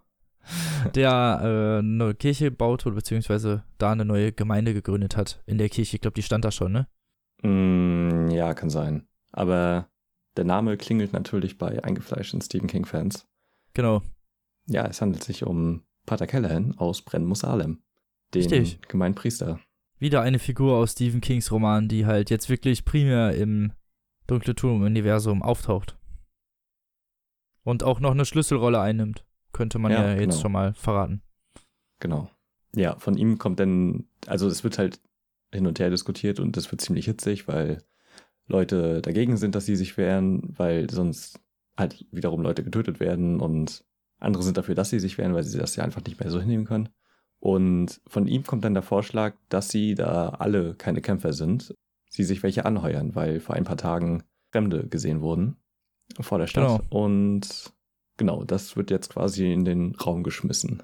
Ja, vor allem, also witzig bei, also krass bei der Diskussion ist vor allem, dass man auch merkt, so dieses Verhältnis zwischen den Leuten, die Kinder haben, also Zwillinge, Ja, und die, die keine haben. So, also vor allem natürlich die, die Kinder haben, sind sehr darauf erpicht zu kämpfen, weil die natürlich nicht schon wieder ihre Kinder irgendwie genau. und sich natürlich auch alle daran erinnern können, wie ihre eigenen Geschwister geholt wurden. Ne? Also weil die ja- kommen ja alle von da und wissen, wie das ist. Ja, genau. Ja, soweit zum Prolog eigentlich, ne? Ja, genau. Danach, Das ist so das, das, das Problem eigentlich, was sich so in Wolfsmund jetzt offenbart hat, könnte man sagen. Genau, das ist halt auf jeden Fall der Kernkonflikt des Ganzen. Ja. Ja, Und währenddessen zieht unser KT durch, ja, durchs Land, könnte man sagen, nach den Ereignissen aus Wind, ja wieder genau. natürlich auf dem Pfad des Balkens und auf der Suche nach dem Tour und ihnen begegnet immer häufiger die Zahl 19 auf verschiedene Arten und Weise. Genau, also das ist, das wird halt, also es ist halt wirklich sehr durchdringend in diesem Buch, die Zahl 19. Ja, genau. Alles ist halt irgendwie 19, ja. Also sie merken, dass sie irgendwie lieber 19 als 18 oder 20 Baumstumpfe wollen für Feuer und so, weißt und Ja, genau. also alles ist halt irgendwie 19 und das ist schon sehr auffällig. Ja. Heißt halt, sie, Ja. sagen wir es mal so, das, das deutet so ein bisschen darauf hin, dass sie sich nähern. Genau. Und Eddie und Jake haben einen ultra realistischen Traum, in dem sie sich mit Oi in New York im Jahr 1977 treffen. Und sie befinden sich im Manhattaner Restaurant für geistige Nahrung, diesen äh, Buchladen, wo Jake das äh, Chuchu, Charlie Chuchu Buch erworben hat und das Rätselbuch. Und Genau. sie sind quasi gerade in der Situation, in der Jake in den Laden geht. Also dem Jake aus diesem Buch quasi fällt auf, dass da einiges anders ist. Und zwar auf dem Schild vor den Laden ähm, werden Werke des Autors Stephen King angeboten. Genau. Ja, schon mal ein Unterschied ist, weil er sich noch daran erinnern konnte, was denn eigentlich da stand, als er da gerade reingegangen ist. Und äh, Charlie Chuff wurde nicht mehr von Beryl Evans, sondern von einer Frau namens Claudia Jenes Bachmann verfasst. Und abgesehen von dem Y oder J, also ist dann ja Mhm. Spanisch, glaube ich, in dem Fall, ähm, ist das der Name von Richard Bachmanns Frau. Und Richard Bachmann wiederum ist ein Pseudonym von Stephen King. Und es ist alles sehr verhackelt. Also es steht halt auch immer in den Buchrücken von den Richard Bachmann Büchern, dass er zu, also dass er verheiratet ist mit äh, Claudia Ines Bachmann. ja, genau. Also der hat halt sich so eine eigene Biografie für ihn quasi noch ausgedacht. Also auch schon wieder alles verknüpft mit King und so. Also genau. es wird alles ein bisschen dichter, könnte man sagen. Ja, Genau. Und in dieser Vision beobachten sie dann, wie Balazar, den kennt man ja noch aus 3, der Typ, der Ja. Eddies Bruder getötet hat und sein früherer Boss, Mhm. mit seinem Auto vor und setzt den Besitzer, Calvin Tower, den wir schon als ziemlich äh, egoistischen Typen kennen, ja. unter Druck, äh, einen Vertrag zu unterschreiben. Als Balazar Towers den Vertrag unter die Nase hält, hören die beiden Träumenden einen Glockenläuten und sind sich sicher, dass die Zeit da vorbei ist. Also sie wissen es halt einfach in dem Moment, in dem sie das hören. Und Eddie versucht noch sch schnell den Vertrag zu lesen, um zu wissen, worum es geht. Und es geht darum, dass Towers ein Grundstück an die Gesellschaft der Sombra Corporation übergibt. Ein unbebautes Grundstück. Und ja, von dem Moment an ist die Zeit in New York vorbei und sie werden in die Dunkelheit gestoßen. Genau. Und da wird relativ schnell klar, also wieder in der Gegenwart, ne? Also wieder in Ja. Mitwelt. Ja. Wird relativ schnell klar, was in Tod und Glas bereits angedeutet wurde durch so leichte Hinweise, dass Susanna immer mal wieder so Mhm. Andeutung einer Schwangerschaft hatte, be bewahrheitet sich dann. Und zwar, Ja. dass Susanna nach dem Sex, ach, mit dem, nach dem Kampf mit dem Sexdämon schwanger geworden ist. Genau. Und diese Schwangerschaft bringt halt nach Odetta Holmes und Detta Walker und Susanna Dean, die ja dann die, Ja. Die, ja, Die- die, Zusammenkunft. die Kombination aus allen dreien ist, äh, aus allen beiden meine ich, Genau. eine vierte Persönlichkeit zum Vorschein mit Namen Mia. In der hohen Sprache Genau. das Wort für Mutter, die ja dadurch, dass das Kind in ihr heranwächst, anscheinend eine neue Persönlichkeit in ihrem Gedächtnis gebildet hat oder in ihrem Gehirn. ja, Und von da genau. an nachts anscheinend unbeobachtet die Maßnahme ergreift, so das Kind, sagen wir mal, zu ernähren und sich halt des Nachts davonschleicht Genau. Und das, mit Susannas Körper. Genau, der wichtigste Unterschied ist nämlich, dass Mia glaubt, Beine zu haben. Genau. Und dass sie halt alles ans Überleben ihres Kindes setzt, ne? Und äh, Roland, natürlich, wachsam wie er ist, ähm, beobachtet Susanna halt wiederholt dabei. Die geht dann halt immer zu so einem Teich und frisst da die ganzen Frösche und also benimmt sich ziemlich ekelig, sagen wir es mal so. Also die klettert nachts wirklich dann so in den Teich Ja. und frisst da so ungefähr alles, was da so rumschwirrt und wird. Genau, und äh, Mia in dem Fall ist halt der Überzeugung, dass sie in einem geheimen Schloss ist und an einer festlichen Tafel diniert. Und das wird halt auch immer richtig krass beschrieben und ausgeführt, wie das Essen da aussieht. Ja, auch teilweise so mit so hin und her Mhm. Sichtweisen, wo man dann erst das sieht, was sie sieht oder das, ne, das liest, Genau, was sie sieht Roland, und dann, halt, genau, wie Roland, wie er halt sie dabei beobachtet, wie sie ja. eigentlich Frösche isst halt Ja. und die Innereien da rausquillen und sie sich die reinzieht. Genau. Bäh. Ja, genau. das ist schon richtig räudig, ja. Er hat das schon ziemlich eklig beschrieben, auf jeden Fall. Ja, Roland hat dann halt die Erkenntnis, dass Eddie, Jake und Oi geflitzt sind, weil die waren ja im New York der 1977er Jahre. Und dieses Flitzen ist halt so ein, Phänomen in der Welt. ja, genau, so ein traumähnlicher Zustand, um in andere Realitäten oder andere Bereiche des Balkens vorzudringen, Mhm. aber ohne physisch körperlich anwesend zu sein. Genau, aber man hat halt schon irgendwie eine Präsenz. Also es wird dann halt beschrieben, dass wenn du an Leuten vorbeigehst, dass sie dir halt Platz machen oder so, aber dich halt nicht wahrnehmen. Genau. Ähnlich wie der Tod bei, ähm, bei Terry Pratchett so. Ja, genau, dass das so abgleitet davon. Mhm. Roland entschließt sich halt dazu, Mias Geheimnis dann für sich zu behalten, beziehungsweise Susannas, weil er natürlich nicht möchte, da, dass da Beunruhigung stattfindet, weil er kann ja sowieso nichts mehr an der Situation ändern. Und Eddie Ja, ahnt sowieso genau. auch schon was, deswegen Mhm. behält er das Ganze für sich. Genau. Und die, also Oi, Eddie und Jake berichten dann von ihrem Flitzen. Und als das Susanna hört, Von dem Vertrag. genau, als Susanna von dem Vertrag hört, dann ist sie sich hundertprozentig sicher, dass es sich nur um das Grundstück handeln kann, auf dem die Rose ist. Und sie schlägt vor, dass sie das Grundstück äh, selber kaufen, weil sie ja durch ihre Erbschaft genug geerbt hat. Und Das so locker kaufen ihnen halt das Grundstück gehören. Genau. Genau.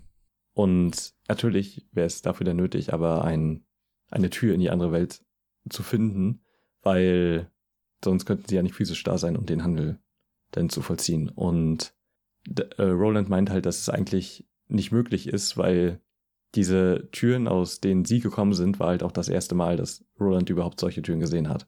Mhm. Also in seiner ganzen Zeit, in der er schon auf der Suche nach dem Turm ist. Ja. Und ja, sie bräuchten halt gleich zwei Türen. Eine, um halt nach 1964 zu gelangen, sodass Susanna ihr Vermögen bekommen kann und eine für 1977, um das Grundstück abzukaufen. Ja, dass das ganz schön schwierig ist, weil die Ja. nicht mal eben so was ganz Alltägliches sind, die einfach mal eben so in der Gegend rumstehen, ne? Mm, genau. Wie man sich das vielleicht wo vorstellen kann. Ja. Ja. könnte schwierig werden. Kurz danach ergibt sich dann, zeigen sich dann ihre Verfolger, die haben ja schon relativ zu Anfang, oder war das am Ende von Wind? Ich weiß nicht mehr genau, zumindest haben sie ja auf jeden schon, Verfolger ja, bemerkt. schon ziemlich früh bemerkt, genau. genau. Und die geben sich zu erkennen und darunter ist dann halt Pater Callahan, von dem wir ja gerade schon erzählt haben. Ja. Genau, und alle erkennen relativ schnell, dass er aus der anderen Welt kommt. Also aus Hm. Jakes und Eddies und Susannas Welt und nicht aus Mitwelt. Ja, Und er bestätigt das halt, dass er aus dem Jahr 1983 gekommen ist. genau. Und ähm, wie angekündigt bittet er sie um Hilfe und Roland macht klar, dass äh, sie nicht die Überzeugungskraft leisten müssen, sondern dass man sie halt zur Hilfe rufen muss. Ja, Callahan hat halt schon angemerkt, dass nicht jeder von dem Vorschlag begeistert ist, Revolverman Ja, anzuheuern. genau. Genau. Aber doch der Großteil davon überzeugt ist eigentlich, Mm, dass das besser ist, als nichts zu machen. Ja, genau. Und äh, zusätzlich bietet Callahan halt noch eine Belohnung für Roland, denn er ist im Besitz der mächtigsten aller Glaskugeln, der schwarzen 13, die wir ja bereits schon in Glas sehen konnten am Ende. Einmal kurz. Ja, genau. Roland ist natürlich sehr interessiert daran. Er ist auch der Überzeugung, dass die Kugeln das Flitzen ermöglicht. Und die Nähe der Kugel, also dass die Kugel halt bei Callahan war, also sie ja auch schon in der Nähe dieser schwarzen 13 war, überhaupt dazu Jake und Oi und Eddie bemächtigt hat, Mhm. überhaupt flitzen zu gehen in das Jahr 1977. Ja, genau. Ja, sie kommen dann halt ins Dorf, natürlich mit Callahan und überzeugen Ja. Overholzer, den Vorsteher, glaube ich, da, Oder den, der da am ja, meisten und der, zu melden genau, hat. der halt am meisten dagegen ist und der reichste im Dorf und so. Genau. Ihnen Ja. zuzuhören, während Jake sich mit äh, einem gleichaltrigen Jungen anfreundet. Also natürlich wird dann ein großes Essen veranstaltet und dabei erfährt man mehr über die Natur der Minderin und Eddie fällt da was auf und zwar, dass wenn die Zeit der Wölfe noch gar nicht so weit zurückreicht, dass es ja nicht die großen Alten sein können. Und also die, weil Andy, also natürlich wird Andy auch befragt von den Leuten, ja, das äh, Ja. ist ja nicht das erste Mal, dass das passiert und äh, er bricht dann immer ab und sagt, dass er ein Passwort braucht, um da weiter zu erzählen. Und deswegen kann das ja noch nicht so weit zurückliegen. Nee. Dann stellt sich jetzt natürlich die Frage, wer es war und warum. So ist es. Ja, Genau. Roland verspricht sich derweil halt eine Woche lang in der Kalla umzusehen, um überhaupt entscheiden zu können, ob das Dorf mit den Maßnahmen zu verteidigen ist gegen die Wölfe. mhm. Und dann müssen die Bewohner halt selbst entscheiden, die Hilfe offiziell halt zu beantragen, also offiziell darüber demokratisch zu entscheiden, ob sie die Schlacht Genau. führen wollen oder nicht. Wir können es ja mal mit klaren Worten sagen. Also die verhüllen das immer so ein Ja. bisschen, aber prinzipiell heißt es halt, ne, entweder die Schlacht wird geführt oder sie wird halt nicht geführt. ja, genau. Und währenddessen hat Eddie halt, oder nagt ihm ein komisches Gefühl, dass alles seltsam irreal ist. Also, dass er, er hält es halt nicht mehr für einen Zufall, dass die 19 den so, die so hart verfolgt und die Situation mit den Wölfen und wie gesagt, er glaubt halt nicht, dass alles äh, Zufälle sind und das nagt irgendwie an seinem Verstand. Ja. Ja. Kurz danach sucht ein Albtraum, Albtraum, Albtraum? Kurz danach sucht ein Albtraum, Roland heim eine Erinnerung an die letzte Schlacht Gileads am Jericho Hill, an der Roland und Cuthberts Freund Alain, Alain teil, alle teilgenommen haben und Alain ist bereits tot, gestorben nach einer tragischen Verwundung Genau. in der Hand, in den Armen seiner Freunde und Cuthbert ist tödlich verwundet. Ja, noch immer lachend geht er gegen die überzähligen Feinde in den Tod und verliert dabei das Horn des Deshain. Ein wichtiges Artefakt, könnte man sagen, oder ein ja. Von äh, Gileads und Mhm. Roland vergisst es im Schlachtenfieber aufzuheben und mitzunehmen, was ihn dann halt irgendwie Anscheinend bis heute noch zusetzt. verfolgt. Ja. Ja. Und in der, also in diesem Traum setzt halt das Glockenklimmern ein und Roland flitzt das erste Mal. Genau, und wie sich herausstellt, sind dieses Mal alle gleichzeitig geflitzt. Und sie sind in der Nähe des unbebauten Grundstücks. Und mittlerweile sind zwei Tage vergangen, während in Rolands Welt erst einer verging. Und das ist natürlich ein wichtiger Punkt, weil das ja für die Planung mit berechnet werden muss. Ja. Genau. Und Eddie und Roland äh, sind ja, haben ja die Rose noch nicht gesehen und wollen die natürlich unbedingt zu Gesicht bekommen. Und äh, Jake will sie natürlich auch wiedersehen, aber Susanna zögert und ist natürlich klar warum. Weil ähm, sie ist sich unsicher, weil sie auf Beinen ist. Ja, Ja. Und weil sich das kam halt, also weil das Flitzen in der Sekunde Ja. passiert ist, als sie sich gerade hätte zu mir verwandeln sollen.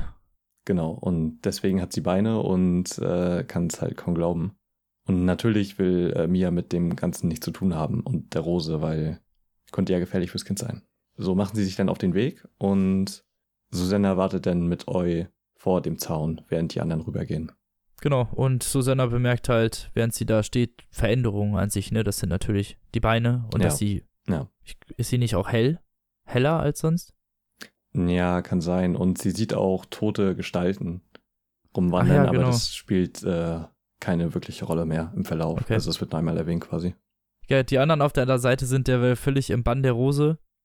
Roland glaubt zu Mhm. begreifen, dass die Rose auch gleichzeitig irgendwie der Turm selbst ist oder irgendwie so ein Schutz des Turms Ja, oder die Stimme des Turms, irgendwie sowas in der Richtung, ne? Alles, was er Mhm. bislang auf sich genommen hat, hat sich gelohnt, nur für diesen einen Augenblick, weil er halt wirklich so diese, dies, das Glück der ungefähr des Universums spürt. So, ja, genau. wie sie das beschreiben. Und dann, denn dieses, also sie gucken genau in die Rose, als sie sich öffnet und die suggestiert halt so, Mhm. Geborgenheit, dass alles glücklich ist und alle, ne, alles glücklichen Ja, Zufälle genau. im Universum doch nicht nur Zufälle sind, sondern halt irgendwie, ne, mit Glück geleitet so in die Richtung. Ja, also nochmal eine Erinnerung für die Leser und die Charaktere, dass der dunkle Turm halt ganz wichtig ist. Ja, genau. Die Motivation nochmal klar machen. So ist Genau. Und ähm, Jake findet etwas neben der Rose. Und zwar eine rote Bowlingtasche auf der steht nichts als Treffer bei Mitweltbahn. Und das ist natürlich schon merkwürdig. Und äh, Roland meint, was damit anfangen zu können und rät Jake, die Tasche aufzubewahren. Genau. Genau, dann gehen sie halt wieder zurück und genau, also treffen sich dann wieder und äh, sie kehren dann wieder zurück in die richtige Welt und jetzt ist Mia wieder am Start und geht halt auf Beutefang. Ja, und das geht halt auch immer wieder so. Also sie macht das während Ja, des Buches genau. immer wieder, sich von der Gruppe entfernen und halt auf diesen Beutefang gehen. Mhm. Und das zieht sich auch so ein bisschen durch das Buch durch. Ja. Bis zum Ende, aber da kommen wir noch zu. Mhm. Genau, die Gruppe beginnt halt so langsam das Dorf ein bisschen kennenzulernen. Das ist halt vor allem auch so, worauf der Roman so ein bisschen anspielt, so, ne, dieses Kennenlernen im Dorf, erstmal zu lernen, wer ist Mhm. wer, wer, wie, wer hat da welche Stellung, wer spielt da auch vielleicht welches Spiel und Genau, das ist halt wirklich echt ein Großteil des Romans. Das eigentliche Herzstück davon. Ja. Ja. so. Und an dem Abend, das ist eine relativ ikonische Szene, Mhm. Wenn sie zu einer Feier des Dorfes eingeladen, in der alle Leute teilnehmen, inklusive natürlich unseres KT. Genau, und Susanna wird gebeten zu singen Genau. und sie singt dann auch ein Lied und äh, ja, danach. tanzt Roland seine Komala, so eine Art Ja. Stepptanz mit rhythmischem Klatsch und Gesang und alle sind natürlich total erstaunt, dass dieser steife, kaltherzige Ja. Wolvermann solche Tanzmoves auspackt. ja, aber wirklich, also er wird halt auch immer schneller und so, ne? Und die Leute können gar nicht glauben, dass, dass jemand das so schnell machen kann. So ist es. Ja, Und danach stellt er die ersten drei der nötigen Fragen. Er hat die, ersten beiden, die ja, ersten genau. beiden nötigen Fragen, um ja die Hilfe, offiziell die Hilfe eines Revolvermanns anzufordern. Ja, genau. Und Die Leute willigen auf diese beiden Ja. Fragen nach ein bisschen Diskussion ein. ja, also die Szene ist halt schon echt krass, ne? Ja, auf jeden Fall. Muss man mal sagen. Also das war halt so was völlig untypisch für den Charakter von Roland. Aber Ja. er hat halt gezündet, ne? Also alle waren halt krass erstaunt darüber. Also vor allem das KT. Ja, natürlich, klar, weil er halt nie sowas hat durchscheinen lassen, dass er überhaupt sowas macht oder kann. Oder irgendwie, weiß ich Ja. nicht. Ja, in der Nacht träumt Roland erneut und wird vom Schmerz geweckt, denn er weiß, dass er Arthritis hat, in seiner Welt Gelenkstarre und dass er sich selbst vielleicht noch ein bis zwei Jahre gibt, bis sein ganzer Körper denn weitgehend unbrauchbar ist. Und er, er, auch das beschließt er für sich zu behalten, obwohl er weiß, dass sich in einem KT keine Geheimnisse anhäufen dürfen, weil sonst das Band und das Vertrauen halt bricht, logischerweise. Und aus diesem Grund weiht Roland Eddie endlich in die Susanna Mia-Situation ein. Dieser zeigt sich nicht sonderlich überrascht, ist aber sehr getroffen und niedergeschlagen davon, dass äh, sich Susanna, also dass das halt mit Susanna passiert. Genau. Vor allen Dingen, weil er noch auch nicht das, der Vater des Kindes dann natürlich ist, sondern irgendwie dieser Dämon und das natürlich alles Ja. irgendwie ein bisschen verzwickt ist. Genau, und das ist halt auch nochmal äh, ein wichtiger Punkt eigentlich, der sich durch das ganze Buch zieht, äh, Geheimnisse. Ne? Ja, genau. Geheimnisse im KT, Geheimnisse voreinander.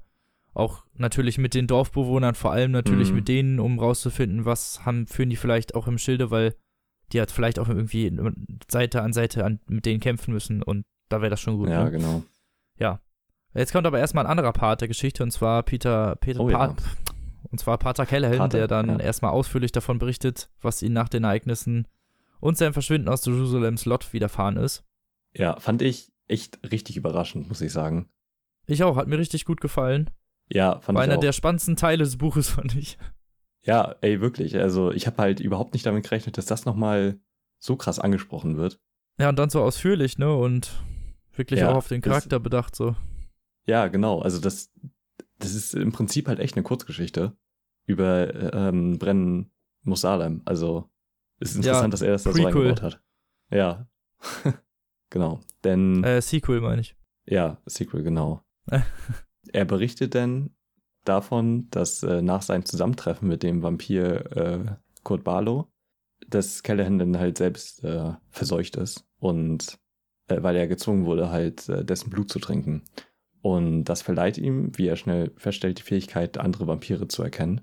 Und auf seinen Reisen entlang der Highways im Verborgenen durch verschiedene Versionen der USA, also er flitzt auch unbewusst und findet sich halt immer wieder in anderen Realitäten auf, ohne das selber zu wissen, ähm, beginnt er dann Vampire zu töten, wann immer die in die Quere kommen. Also es gibt da halt drei Klassen von Vampiren und er tötet halt immer die dritte Klasse, weil das halt meistens einfache Menschen sind, die sich halt selber noch nicht mal bewusst sind, dass die Vampire sind und die dann halt sich irgendwann dahin entwickeln, aber halt sehr dumm zu sein. Und genau, er tötet die dann halt einfach und wird dabei aber auch auffällig. Also das spielt dann halt nicht mehr so eine große Rolle in der Geschichte, aber es ist halt echt interessant, wie er es so ausgeschmückt hat, ja. Ja, auf jeden Fall. Also ich fand die Geschichte war wirklich interessant, die er so erzählt. Ja, genau. Also das, das wirkte halt echt so wie so eine eigene Kurzgeschichte innerhalb des Romans.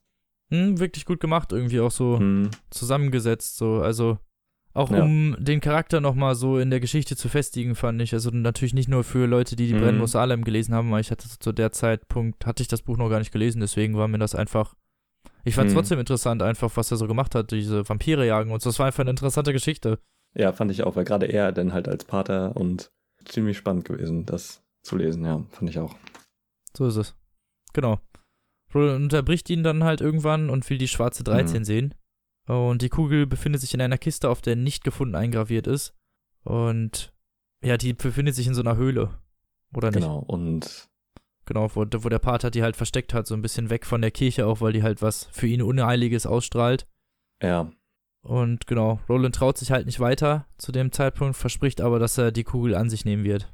ja, weil in der Höhle äh, sind dann natürlich Visionen, also ne, die Kugel bewirkt ja auch, dass man flitzen geht und ähm, Roland sieht da halt seine Eltern und allerlei Sachen, die ihn da so ein bisschen fertig machen, womit er halt nicht gerechnet hat. Deswegen traut er sich da für den Moment zumindest noch nicht weiter. Und dafür beginnt er dann nach brauchbaren Waffen zu suchen und stellt sich bald heraus, dass das nicht viele sind. Aber äh, was er herausfindet, sind, dass einige Frauen im Dorf talentierte Tellerwerfer sind.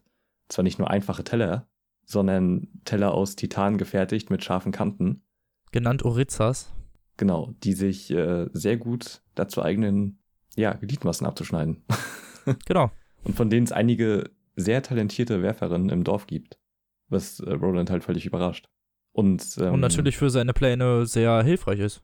Ja, genau. Und er bittet sie dann auch darum, äh, also fragt sie dann halt, ob die auch mitmachen würden, Genau. prinzipiell. Also, weil das ist Ja. halt für die halt mehr so ein Hobby, ne? Also, die machen Ja. es halt einfach nur zum Spaß. So ist es. Ja. Und dann sind halt schon die, also fangen die schon mal langsam an, so die ersten Planungen für den Tag der Wölfe aufzustellen. Um, Und Mhm. Roland misstraut derweil Andy, weil er halt nicht verstehen kann, warum der Roboter die Wolfswarnung ausgibt, aber sonst halt einfach nichts zu enthüllen vermag. Also einfach, Ja. er, er glaubt, sagen wir es ganz offen, er glaubt, dass er einfach spioniert. Dass das die einzige Funktion ist, um überhaupt halt nicht aus dem Dorf zu verstoßen. Genau. Und das muss ja auch einen Grund haben, äh, warum er da ein Passwort dann verlangt. Also, es muss ja irgendjemand auch programmiert haben. Ja, genau. Ja. Susanna kann er sich halt nicht anvertrauen, dass sie wieder gespalten ist Mhm. Zwischen ihren beiden äh, Identitäten und Eddie nicht, weil dieser zu oft mit ihr Kontakt hat. Und Jack nicht, weil dieser mh, ein Freund des, des jungen Slightmans ist. Und diese Slightmans sind halt auch eine sehr wichtige Familie in diesem Dorf. Ja, genau. Wobei Benny wirklich, glaube ich, der einz das einzige Kind ist, was ein Einzelkind ist. Ja, genau. Das ist halt ein Sonderfall. Was es sonst eigentlich schon seit Ewigkeiten da nicht mehr gibt. Genau. Deswegen ist sein Vater halt auch dagegen zu kämpfen. Weil Ja. er hat halt nichts zu verlieren, ne? Und, Oder halt nicht weiß, ob er überhaupt ja. Also das ist ja bei Benny die Slideman die ganze Zeit die Frage, ob der überhaupt mitgenommen wird oder nicht oder Genau, der war nämlich ein Zwilling und der eine ist halt gestorben. ja, schon als Kind Und oder das als ist ja quasi Einzelkind, genau. kleines Kind, ja. Genau. Also ist Roland halt mal wieder auf sich Steine gestellt und skizziert schnell einen Mhm. Plan, wo er die Kinder als Lockvögel mit einbezieht. Ja, aber das, der Plan ist natürlich eine Finte. Und Ja, genau. den wahren Plan behält er dann für sich. Parallel dazu erfährt Eddie von einem Alten aus dem Dorf, der den Angriff, äh, bereits einen Angriff überlebt hat, dass sich die Wölfe töten lassen und was unter deren Masken ist, aber natürlich wird das dem Leser noch nicht offenbart. so wie immer. Ich fand die Stelle ziemlich gut geschrieben, weil der Alte halt irgendwie so leicht dement ist. Aber als Eddie ihn dann fragt, hat er halt so einen klaren Moment, äh, was ihm dann irgendwie triggert und er erzählt dann, wie das war, gegen die zu kämpfen und beschreibt Ja, halt auch eher in so einem Strom oder so. Also das heißt, er Ja, erzählt genau. einmal alles durch und danach kann Eddie zwar fragen, aber er kriegt keine extra Antworten mehr, deswegen. Ja, genau. Aber fand ich äh, ziemlich packend geschrieben. Also es hat irgendwie schon Lust darauf gemacht, den Kampf zu sehen. Mia ist unterdessen wieder auf Streifzug, also Mia Susanna, wie auch immer, ne? Hm. Ja, Und wieder wird sie beobachtet, diesmal aber nicht von Roland, sondern von Jake, der träumt, dass er mit ihr im Schloss ist. Und auch Ja. Eddie bemerkt äh, Susannas Abwesenheit und hofft, dass sie wohlbehalten zurückkommt. Genau, weil er hat, er hat er dann mit sich, ob er dann danach gehen soll oder. Ja, genau, oder sie in Ruhe lassen, wie der Hm, Revolver man ihm halt geraten hat. Genau. Und Also, Ro Roland. Ja, gen genau. Und äh, als Jake erwacht, wird ihm klar, dass äh, Roland von Mia wusste und dass er es ihm vorenthalten hat, weil Jake halt auch die Gabe der Fühlungsnahme hat, wie Elaine, glaube ich. Also halt auch eine stark ausgeprägte Empathie quasi. Und das Quartett ist damit sehr elementar geschwächt und Jake kann nicht schlafen und verlässt dann das Zelt, indem er halt mit Benny Slideman übernachtet. Und Genau. der, um halt Wasser zu lassen und äh, Eu kommt dann natürlich mit und so. Und in der Entfernung erkennt er den Roboter Andy. Der halt da steht, um das KT im Auge zu behalten, dass die auch irgendwie nichts anstellen. Äh, genau, er beobachtet dann den Roboter Andy, ähm, der abgestellt wurde, damit die halt überwacht werden. Und zu Genau. seiner Überraschung ist dort draußen auch Bennys Vater. Ben Slideman. Genau. Und noch verblüffter steckt darüber, als Ben sich danach äh, nicht auf ihr Zelt zu, sondern nach Osten hin bewegt, denn dort liegt äh, Jakes Wissen nach nichts außer Donnerschlag. Und Donnerschlag ist halt das Wolfsland, wo man sich halt eigentlich nicht hinbegeben sollte. Genau. Zu denen wollen sie dann ja auch, ne? Aber anscheinend scheint dann ja noch irgendwie was da zu sein und Ben Slideman hat da wohl irgendwie Sachen am Laufen. Ja, Jake führt dann ein Gespräch mit Roland und sie einigen sich darauf, dass Susanna noch vor der Ankunft der Wölfe von mir erfahren muss. Ja, Um vor allem auch so, glaube ich, ein bisschen das KT zu stärken. genau. Weil die haben sich halt alle gegenseitig belogen und sie merken relativ schnell, dass es halt einfach total blöd war, das zu machen. Genau. Und es wäre halt auch verheerend, wenn mir, äh, wenn Susanna dann halt mitten im Kampf irgendwie Konflikt äh, mit Mia kommt, weißt du, und dann. Also es kann ja auch gefährlich dann für sie werden dadurch. Ja, genau. Ja, und wir merken gerade, dass wir uns vorhin geirrt haben, als wir sagten, dass die schwarze 13 nicht in der Kirche liegt. Denn sie lag nämlich in der Kirche unter dem Bett, glaube ich, von Pater Callahan oder so. Genau. Sie liegt nur in dieser Truhe, na, wo nicht gefunden draufsteht, aber Genau, und an der Stelle erkundet nämlich Roland die Höhle namens Torvik-Höhle und ist sich sicher, dass die halt irgendwie eine Verbindung mit der schwarzen 13 hat. Und wenn die Starze 13 sich da befinden würde, könnten sie wahrscheinlich daraus eine Reiseplattform oder so eine Blitzerplattform bauen. ja, genau. Das ist halt auch die Stelle, an der Pater Callahan äh, durchkam. Halt mit der Genau. schwarzen 13. Und genau, in der Stimme sind da halt die Phantomstimmen und Roland sieht seine Eltern und die Hexe und Ja. und so weiter. Und äh, genau, das ist dann da alles passiert. Und in der Höhle steht auch eine Tür. Und Roland weiß natürlich, wofür diese ist, denn sie hat eine Inschrift, äh, auf der ebenfalls nicht gefunden eingraviert ist. Und die Tür lässt sich nicht öffnen, aber Roland glaubt natürlich, dass das mit der schwarzen 13 kein Problem mehr sein wird. Und äh, jetzt erzählt Pater Kelle nämlich weiter, wie er die schwarze 13 bekommen hat. So ist es. Und die Tatsache, dass Callahan systematisch Vampire ermordet, erweckt dann natürlich irgendwann die Aufmerksamkeit der niederen Männer. Das sind so, ja, was sind das? Auf Schergen im Auftrag des Scharlachroten-Königs. Genau. Die, ne, weil Vampire gehören halt auch zur, Ja. sagen wir mal, dunklen Riege oder sind auch An Anhänger des Scharlachroten-Königs und deswegen setzt er seine Untertanen natürlich darauf an, äh, Callahan umzubringen. Ja. Callahan, also die locken ihn dann in so eine Falle und Callahan fällt in Freitod, um ihn zu entkommen und stürzt sich äh, am Dezember 1983 aus einem Hochhausfenster. Ja. Und wie auch bei Jake, am Ende von Schwarz bedeutet das für Callahan nicht das Ende, sondern den Wechsel in nach Midwelt. Ja. Und Genau. genau, wie auch Jake landete Callahan in der Zwischenstation, wo Roland Jake am Anfang gefunden hat. Ja. Und in der Zwischenstation trifft er ebenfalls auf den guten Walter. So ist es. Und Walter hat die schwarze 13 im Gepäck und zwingt sie Callahan auf und schiebt den Priester mit der Glaskugel durch die Tür mit der Aufschrift nicht gefunden. Und so kommt er eben in dieser Höhle raus. Und ähm, die Kugel ist als Falle für Roland gedacht. Äh, sollte dieser jemals so weit kommen, wird sie ihn bestimmt töten. So ist zumindest der Plan von Walter. So ist es. Genau, in Calabrins Sturgis schickt äh, ihn die Kugel dann zweimal flitzen. Einmal zur Beerdigung seines alten Freundes Ben Mars, Mars Ja. aus Brennen Salem und einmal zum Schloss des Scharlachroten Königs.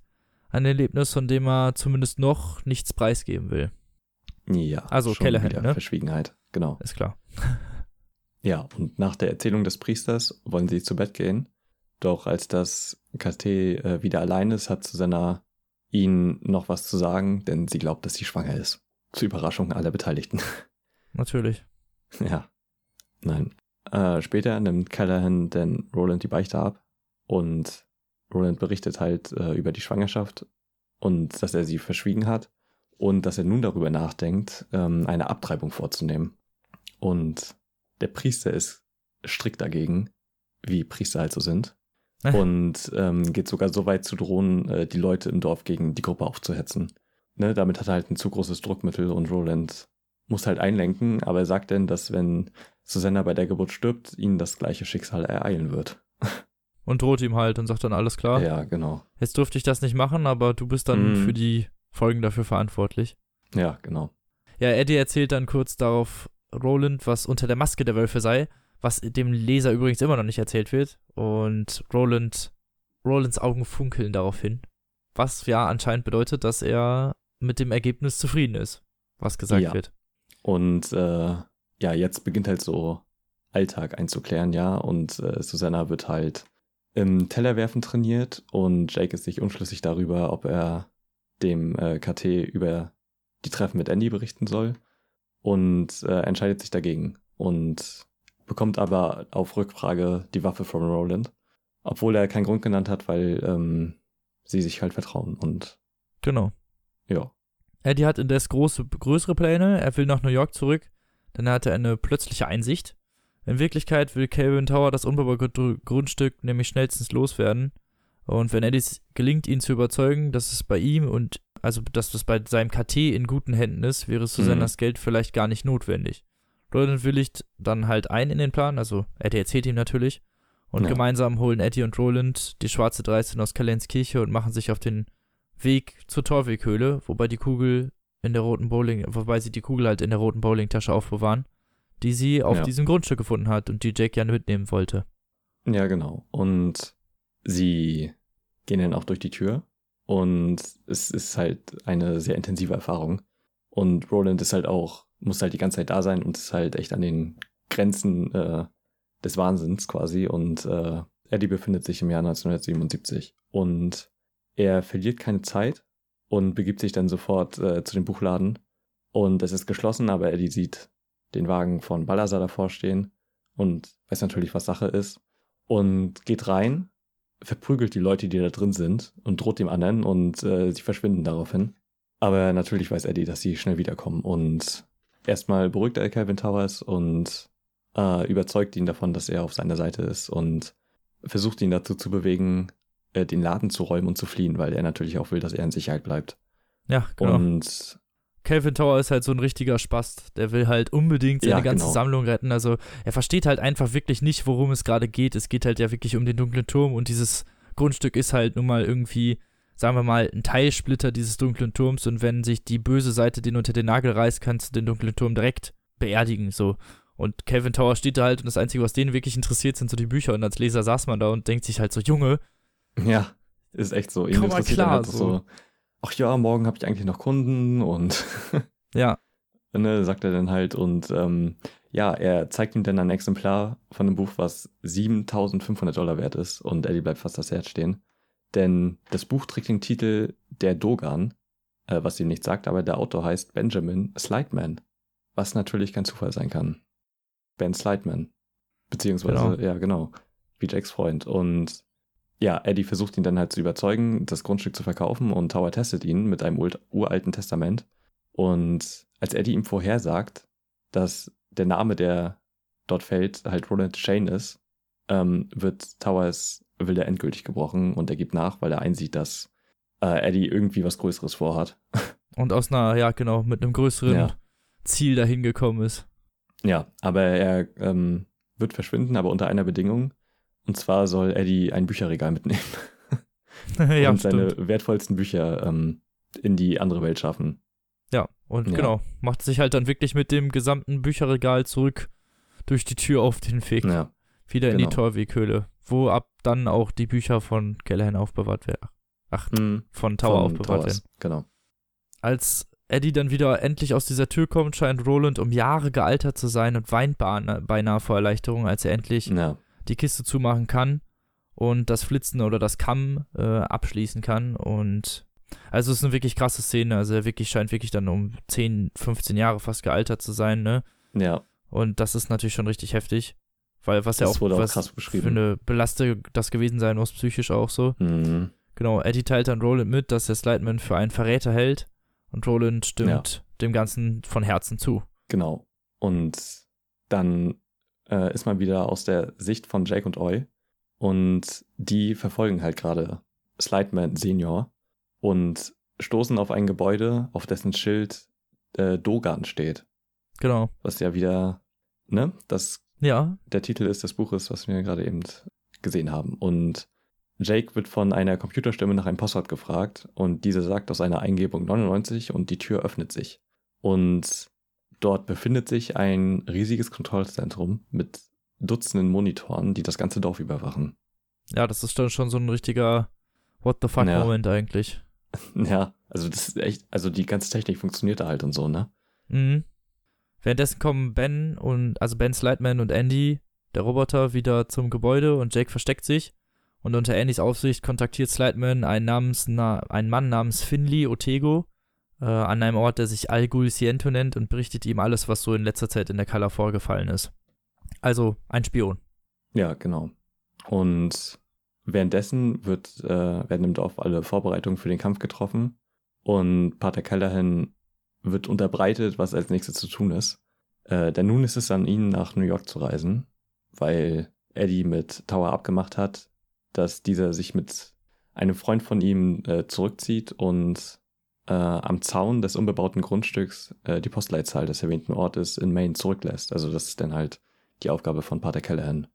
Genau. Und Eddie begleitet ihn ins Toffikhöhle und macht sich bereit. Und genau, Pater Callahan geht dann durch. So ist es. Unterdessen gibt es halt eine erneute Versammlung und die Mehrheit ist halt dann für die Abstimmung. Und Roland verkündet daraufhin seine Pläne, wo er die Kinder verstecken will, was er über die Wölfe weiß. Mhm. Und ähm, er hat seinen KT aber vorgewarnt. Wissen, weil er weiß ja, dass sich Spione unter den Zuhörern befinden. Äh, Slideman. Wird Ja. Roland in jedem Punkt äh, lügen. Also der, der ganze Plan ist gefaked. Und später nimmt Roland den Verräter Slideman beiseite und spricht sein Vertrauen aus und engagiert ihn als Aufpasser für die Kinder. Also genau das, was Slideman eigentlich wollte. ja, genau, um ihn natürlich in Sicherheit zu wiegen. Ja. Jetzt ist man wieder in der Toffikhöhle und Eddie bleibt diesmal logischerweise draußen und äh, bleibt bei der Kugel und ähm, der Pater ist erzürnt darüber, dass Tower halt die Adresse bei dem Postamt hinterlegt hat. Für den Fall, dass er noch irgendwelche Bücherangebote bekommt und so. Ach ja, stimmt, genau. Er hat sich auf jeden Fall rückverfolgbar gemacht. So, Ja, wenn man genau. ihn finden wollte, dann. Also das, genau, was das Einzige ist, was er nicht tun sollte. Übrigens auch, äh, natürlich ist er in Maine, ja, und in keinem anderen Bundesstaat. Ist ja auch Ja. wieder typisch Stephen King. ja, genau. Als er dann nach hinten blickt, wo ja eigentlich dann die Tür Ja. mit Eddie sein sollte, ist Eddie einfach nicht mehr in der Höhle. Und Callahan bricht natürlich alles ab und kehrt zurück, Ja. weil er natürlich Angst hat, dass er sonst da festsitzt. Mhm. Und Eddie steht halt draußen und kurz davor halt in den Abgrund vor der Torweghöhle zu springen. Äh, Callahan kann ihn Ja. gerade noch so aus seiner Trance befreien und äh, Eddie berichtet atemlos, wie ihn die schwarze Kugel überwältigt und fast zum Selbstmord getrieben hat. Also Ja. Eddie war anscheinend nicht stark genug, lange genug dem Wahnsinn der 13, der schwarzen 13 standzuhalten. Und wenn Callahan das nicht gemerkt hätte, wäre Eddie gestorben. Genau. Und die Zeit war halt viel kürzer, als die, die Roland aushalten musste. Also was er da auf sich genommen hat, ja, ist, äh, ist schon krass, ja. Und währenddessen bekommt Susanna Wehen drei Tage vor dem Angriff. Genau. Und ungünstiger könnte der Zeitpunkt natürlich nicht sein. Und äh, Eddie stellt Andy eine Falle und fragt ihn, ob er ihm beim Waffentragen helfen kann, um ihn später dann einsperren zu können.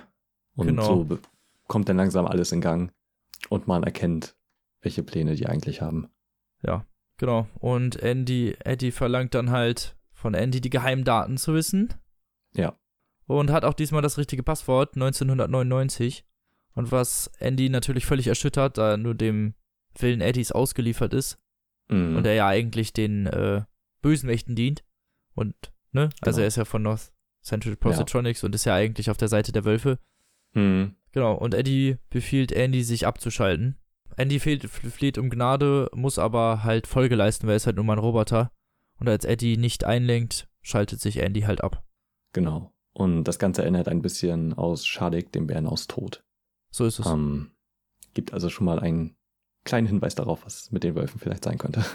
Und währenddessen gesteht Ben Slightman äh, Roland den Verrat und erzählt ihm von den Brechern. Das sind Leute vom äh, Scharlachroten König, die durch gebündelte mentale Kraft den, äh, die Balken brechen sollen. Und dafür eignen sich halt besonders Zwillinge mit ihrer Zwillingstelepathie. Und genau. das ist also der Grund, warum immer nur ein Zwilling mitgenommen wird.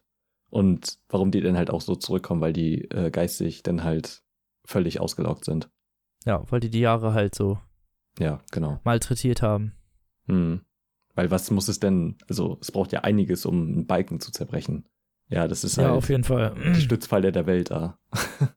So ist es. Und genau. Genau. Roland findet aber halt keine Vergebung, kein, keine netten Worte und auch keine Mhm. Gnade und rät Ben für die Zukunft seines Sohnes ehrenhaft auf dem Schlachtfeld zu sterben. Das war auch schon richtig geil von Roland. Ja. Ja, so fünf Minuten vorher, so übrigens, ich bin ein Verräter, so, ne? Da kann er sich's auch sparen. Ja. Ja. und aber wie Roland dann halt nur meint, ja, sterb halt ehrenhaft auf dem Schlachtfeld, sonst mache ich das so. Ne? Also, Genau. sonst übernehme ich das für dich. Und jetzt merkt man halt, dass Rolands Plan in, Fluch, äh, in Schwung kommt und dass sich die Kinder halt zu einem bestimmten Ort begeben sollen und auf Rolands Pfiff dann halt wieder zurückkehren und in eine andere Richtung sein sollen, um die Wölfe halt dahin zu locken. Und ähm, der Plan geht auch dann einigermaßen klar mit ein paar Schwierigkeiten. Und die Kämpfer begeben sich in ihre Gräben und auf Position. Und jetzt beginnt quasi der Kampf, ne? Also sie sehen die Wölfe aus der Ferne kommen. Ja. Und jetzt beginnt, jetzt ist quasi der Höhepunkt des Buches. Jetzt, genau. Ja, Da beginnt der Kampf, die halt, der halt Ja. ungefähr, weiß ich nicht, 15 Seiten lang ist. ja, echt im Verhältnis gar nichts so. Und das ist halt ziemlich schnell vorbei. Also ich muss sagen, das ist echt, das ist echt das, was ich hart an diesem Buch kritisiere. Also man liest fast 500 Ja. Seiten oder noch mehr Vorbereitung und dann sind das wirklich nicht mal 20 Seiten, in denen halt dann gekämpft wird und dann, ganz ehrlich, alle Wölfe sind tot. Innerhalb von genau. 10 Seiten sind alle Wölfe sind tot. Alle. Genau, es sind 60 Wölfe oder so. Und stellt sich halt heraus, dass unter den Masken, ähm, also dass die Roboter sind und halt Hüte tragen, weil sie halt die Antenne verbergen. Die, die haben halt Denkkappen wie Schadik der Bär. Also das heißt, Genau. wenn man die abschießt, schalten die sich aus und sind unbrauchbar. Ja. Und äh, das eröffnet Roland dann halt äh, kurz bevor die Schlacht anfängt. Und äh, ja, es sterben quasi nur ähm, Benny Slideman, sehr zum Leiden von Jake. Und halt Ja. noch eine Frau aus dem Dorf, aber sonst halt niemand. Ja, Genau. und das, sie töten halt einfach 61 Wölfe ohne Probleme. Ja. Genau Ja. so ist es. Und die Schlacht ist gewonnen. Ja, genau. Und dann gibt's halt noch so ein, ja, so Nachdinge, ne, wo die dann da sitzen und ein rauchen und dann werden rührselige Worte ausgetauscht und ja, dann werden sie als Helden gefeiert und Ja, es ist halt ganz interessant, weil da halt diese popkulturellen Einwürfe äh, ziemlich groß werden, weil ähm, die Wölfe haben Waffen namens Schnarz, wie aus Harry Potter. Also auf dem steht halt auch äh, graviert Modell Harry Potter. Und äh, die haben Lichtschwerter, die halt aus, äh, an Krieg der Sterne erinnern. mh, Und Jake meint noch, dass die Wölfe wie Dr. Doom aussieht, aussehen aus den äh, Marvel-Comics. genau. Genau, aber der Schnarz ist natürlich ein bisschen anders als bei Harry Potter. Die Waffe ist so richtig geil, fand ich. So ist es. Ist halt so ein, ich weiß nicht, das war so ein winziges Ding. Das, So eine fliegende Bombe. an. Man könnte es als fliegende Genau. Wärmesuchgranate bezeichnen. ja, genau, und äh, macht halt, dass man dann komplett explodiert. Ja. Einfach. Fliegt einfach auf dich zu, sucht dich, fliegt auf dich drauf und explodiert. Ja, fand ich äh, krass beschrieben. Der Tod von Ben Slightman war heftig auf jeden Fall. Ja, auf jeden. Naja. Kurz danach merken sie dann halt, dass Susanna verschwunden ist in den Getümmel und versuchen die mit per Pater Callahan zu finden Ja, in der Torwighöhle. genau, sie sehen dann einen Rollstuhl auf dem Weg liegen und was ja natürlich deutet, dass Mia die Kontrolle hat und die Höhle finden sie leer vor, denn Mia hat die Schweizer, äh, schwarze 13 mitgenommen und hat die Tür verschlossen. Und ja. die Tür ist jetzt halt unbenutzbar, wieder verstaubt und Eddie ist völlig verzweifelt. Und Roland sucht unterdessen halt in der Bücherkiste von Tower rum. Genau, weil vorher ist ihm halt äh, Bren Musalem in die Hand gefallen und er hat sich halt darüber gewundert, dass Pater Callahan darin vorkommt. Und jetzt wird ihm das halt auch offenbart, dass er Teil eines Romans ist. Genau, und dann sieht per Pater Callahan, dass er in einem Roman Ja. von Stephen King steht und ist Ja. natürlich komplett entsetzt. Weil er dann halt natürlich sich hinterfragen muss und glauben muss, ob er vielleicht überhaupt real ist oder nicht. Oder Mhm. das würde einen natürlich auch fertig machen, wenn seine eigene Geschichte vielleicht irgendwo in einem Buch stehen Ja. würde, ne? Also. Genau. Selbst so Sachen äh, aus seiner Kindheit, die er halt keinem erzählt hat, sind halt in dem Buch drin, ne? Ja. Was ihn halt sehr schockiert hat. Und ähm, keiner der Anwesenden kennt Stephen King, außer halt von dem Schild aus dem Laden. Man weiß auch gar nicht, wer das ist. Also es ist nicht, als, als würden die den jetzt kennen Ja. oder sowas. Und ja, Ja, auch so verstörend das alles jetzt ist. Eddie kann natürlich nur an Susanna denken und Roland verspricht ihm alles dran zu setzen, sie baldmöglichst wiederzufinden. genau. Und das so. ist das Ende von Wolfsmund. Oh mein Gott, war das lang. Puh. Ja, das Problem ist halt echt bei der Zusammenfassung halt zu kürzen, weil halt alles viel zu verstrickt ist. Ja, genau. Es ist halt, es ist halt alles so halbwegs wichtig, aber dann, ja, ja man genau. weiß, es ist immer sehr schwierig herauszufinden, was jetzt wichtig ist und was soll man weglassen und was erzählen. Ja, und das, man muss auch sagen, das ist halt echt verdammt lang, ähm, das Buch. Und Ja. ja, genau. Also es sind halt Aber bevor wir 600, uns hier- 700 Seiten, 800, ich habe keine Ahnung. Es sind auf, es ist so viel, Leute. Mm, Und ich muss sagen, das ist, also wir sind ja jetzt fertig, also wir können ja jetzt noch mal kurz Genau, über jetzt. Wolfsmund Ja. rekapitulieren.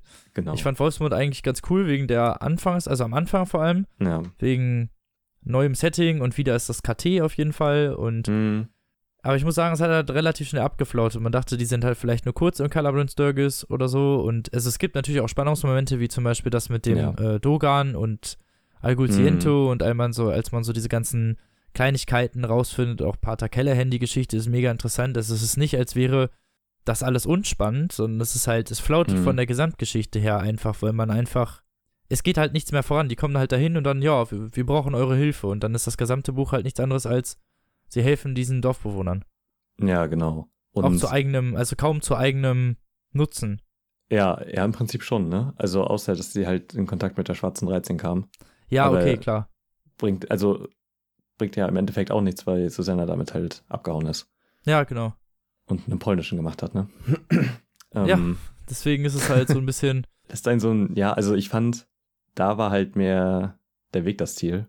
Und ich fand halt die Interaktion mit den Leuten im Dorf und den ganzen Aufbau und so. Und das, das äh, hat Stephen King halt schon ziemlich gut rübergebracht, weil er meint ja auch in dem Nach- oder Vorwort, auch hier wieder, weiß ich nicht mehr, ähm, das ist ja auch ziemlich offensichtlich, dass es halt eine ähm, starke Anspielung an die Sieben Samurai beziehungsweise die glorreichen Sieben ist. Also das Fundament der Geschichte ist da halt das gleiche, ja. Es geht halt in dem, also die Sieben Samurai ist ja der Originalfilm. Und da geht es Ja. halt darum, dass ein Dorf von Banditen ähm, angegriffen werden soll, wenn die Ernte eingefahren wurde. Und die Dorfbewohner suchen sich dann halt Samurai, die das Dorf beschützen. So, und bei ähm, die glorreichen Sieben ist es halt ein Dorf in Mexiko, das von Banditen geplündert werden soll. ja, und okay. äh, dann besuchen, suchen die sich halt Revolvermänner, um die zu beschützen. So, ja, und, so ähnlich ist es da halt hier auch halt, ne? Also klar, ist so eine Hommage. So ein und bisschen. ja, auf, ja, genau. Also man merkt auf jeden Fall äh, die Liebe, die Stephen King zu den Geschichten hat, weil es ist halt auch einfach ein perfektes Konstrukt und das zieht halt auch jedes Mal. So die Ausgangslage ist halt einfach perfekt, um eine Geschichte zu erzählen. Ja. Und ich finde, also die glorreichen Sieben geht halt irgendwie zwei Stunden knapp.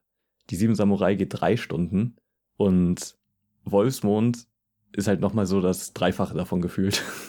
Genau. Und das, also, das hat halt echt seine Vorteile.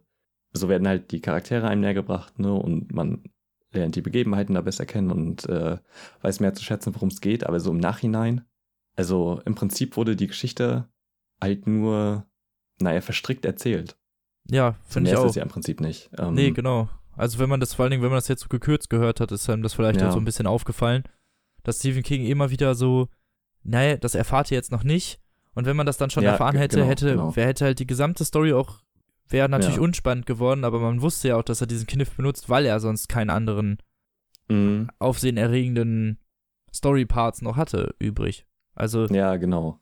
das war halt, ich sag's ganz ehrlich, das ist halt in meinen Augen eins der, der schlechteren Bücher der Reihe. Einfach Ja, weil es zu, zu viel flautet. Es ist zu lang. Es ist bei Mhm. weitem zu lang, finde ich.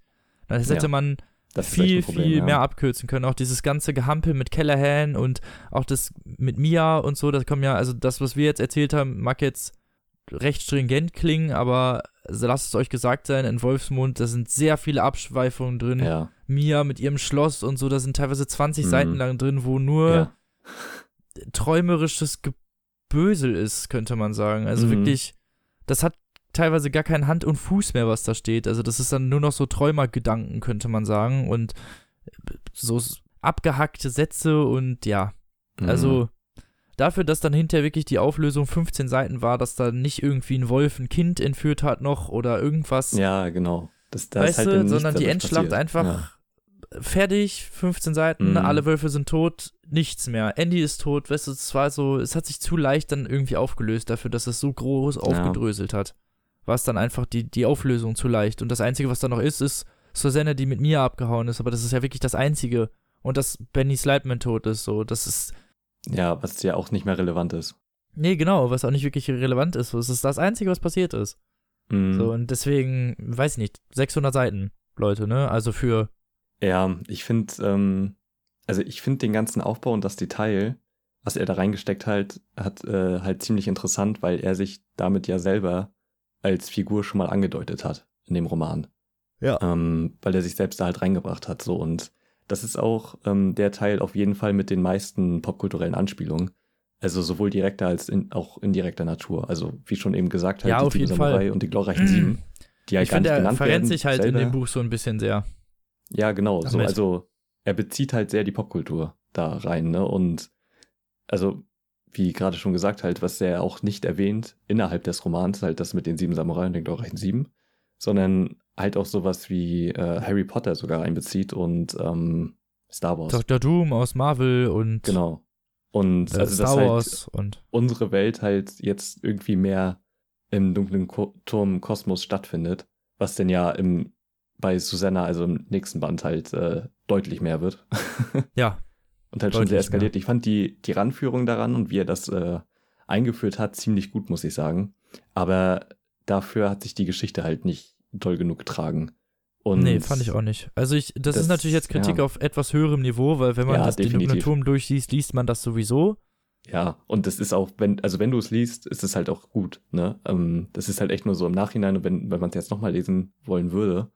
Ja, dann wäre halt so, um, sagen wir es mal so, Wolfsmond und Glas sind nicht die Bücher, auf die man sich freut, wenn die kommen. Ja, weil da, da passiert halt echt, also das Wichtigste, was, also das Konsequentenreichste ist quasi das mit Susanna.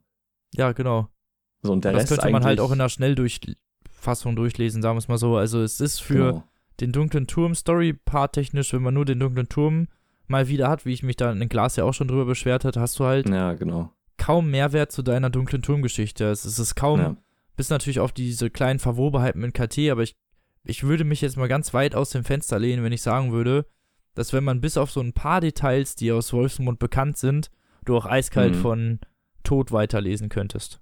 Ja, vermutlich, ne? Also es ist halt, ja, was du auch gerade sagtest, dass, also man lernt ja auch dann mehr über das äh, KT und wie es funktioniert, halt mit dem, mit den Verschweigen und dass es halt sich auch durch das ganze Buch zieht, hat er halt auch wieder sehr gut gemacht, aber ich weiß nicht, also es war halt einfach alles ich, das, viel die Auflösung fand ich dann auch wieder ein bisschen doof, weißt du, weil die haben sich die ganze Zeit angelogen und dann auf einmal alle so, Mhm.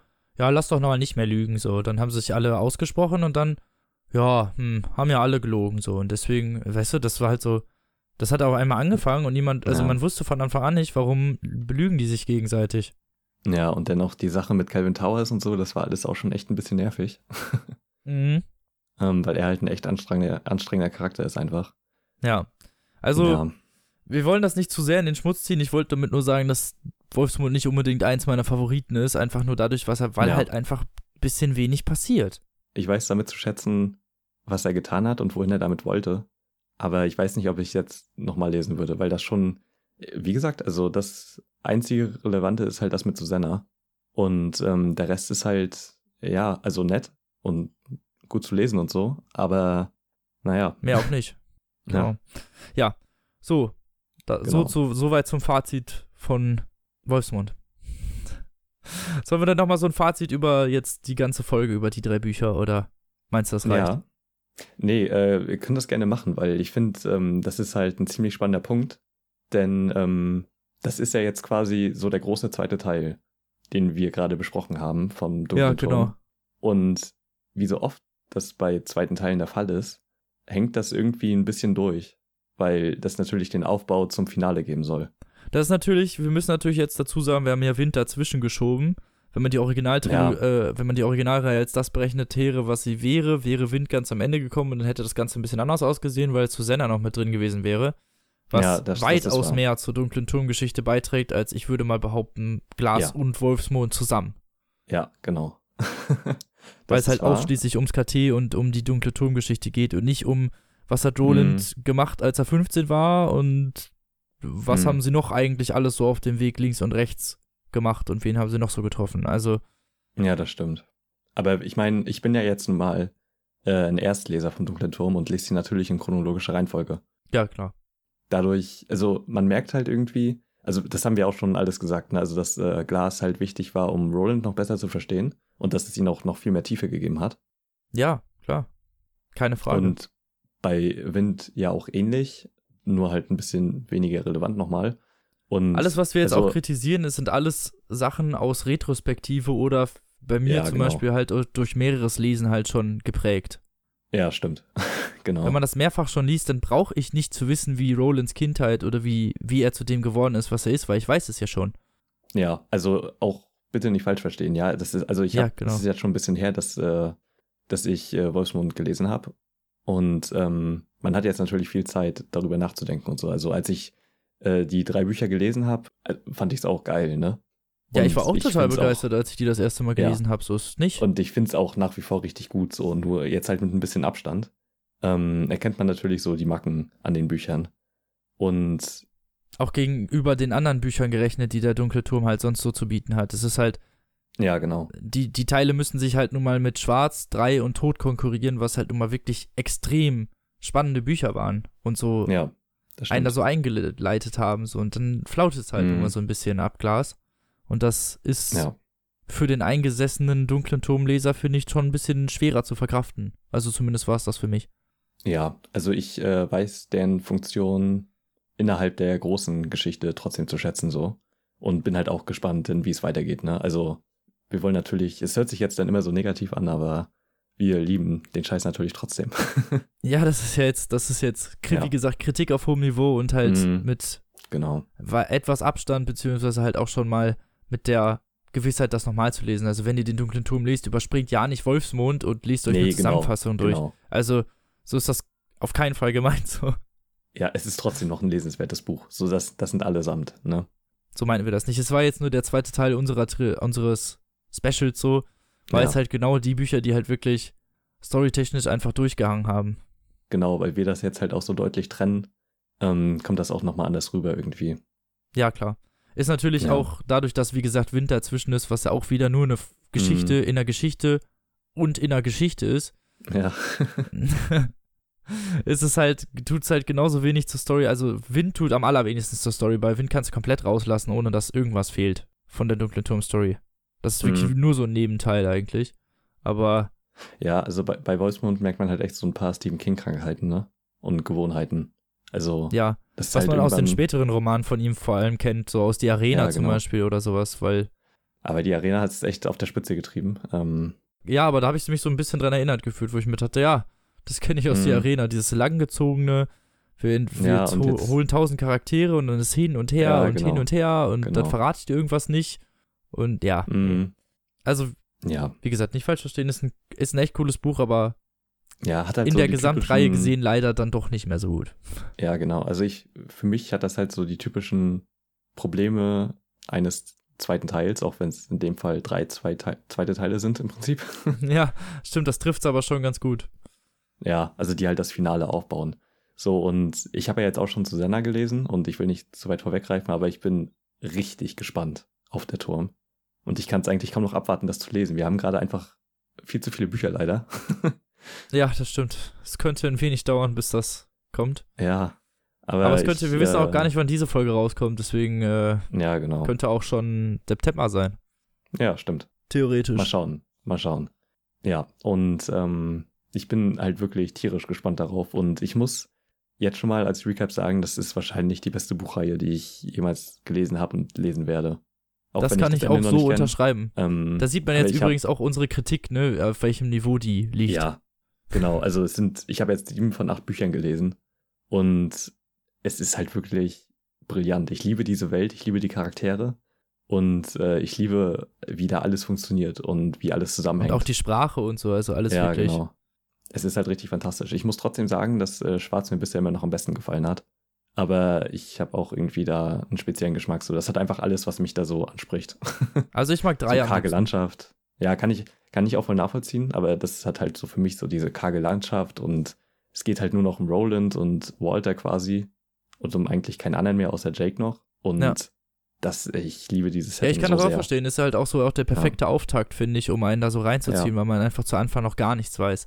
Mm, und ich sag genau. euch, Leute, die Leute, die schon die Reihe zu Ende gelesen haben, wissen, was ich meine. Schwarz wird ab der Sekunde, als du, wenn du Teil 7 liest, in einem sehr anderen Licht dastehen. okay. Aber ich freue mich so, du meintest ja auch schon, dass das Ende ähm, die Gemüter spaltet. Also damit rechne ich natürlich auch. Das richtige Ende ist ziemlich, ziemlich arschig. Ich glaube, ich habe selten so ein arschiges Ende gelesen. Ohne das Böse okay. zu meinen. Ich, ich äh, gut arschig. Ja, ich, ich freue mich schon auf die Diskussion. da wird es eine dicke Diskussion auf jeden Fall ja. geben noch. Aber ja, auch, ja, so viel zu unserem zweiten Teil Dunklen Turm, würde ich sagen. Oder ja. hast du noch etwas zum Abschluss, Tim? Möchtest du noch was sagen? Äh, Deine Oma grüßen? Hallo Oma, liebe Grüße. Okay, Tim hat damit seine Oma begrüßt. gegrüßt. Und wir hören ja. uns dann in zwei Wochen, in nächste Woche. Irgendwann hören wir uns wieder. Ich weiß es nicht, wie die Veröffentlichung ja, wir wissen ist. noch nicht, in welchem Rhythmus, wann. Zukunftsrobin, überhaupt. schneid das irgendwie. Okay, wir machen das schon. Das solltest du nicht am Ende sagen, sondern am Anfang, aber gut. Nein, ich mache das immer am Ende. Da muss ich nämlich alles normal machen, das ist schlau. Nein. Genial. Genau. Und dann hören wir uns irgendwann in ein paar Monaten wieder mit dem letzten Special und abschließend dann auch noch einmal kurz alles über den super tollen Film und andere oh, Sachen. Ja. Oh ja, da wird richtig krass gehatet. ja, da wird, da geht Hate ab, aber da kommen wir dann noch zu. Ja. Genau, Freunde, und bis dahin, macht euch eine schöne Zeit, lest was Gutes, vielleicht ja nochmal ja. der dunkle Turm. Genau. Und wir hören uns irgendwann wieder. Bis dann. Genau. Wir wünschen mal wieder lange Tage und angenehme Nächte. Bis dann. Tschüssi. Tschüss.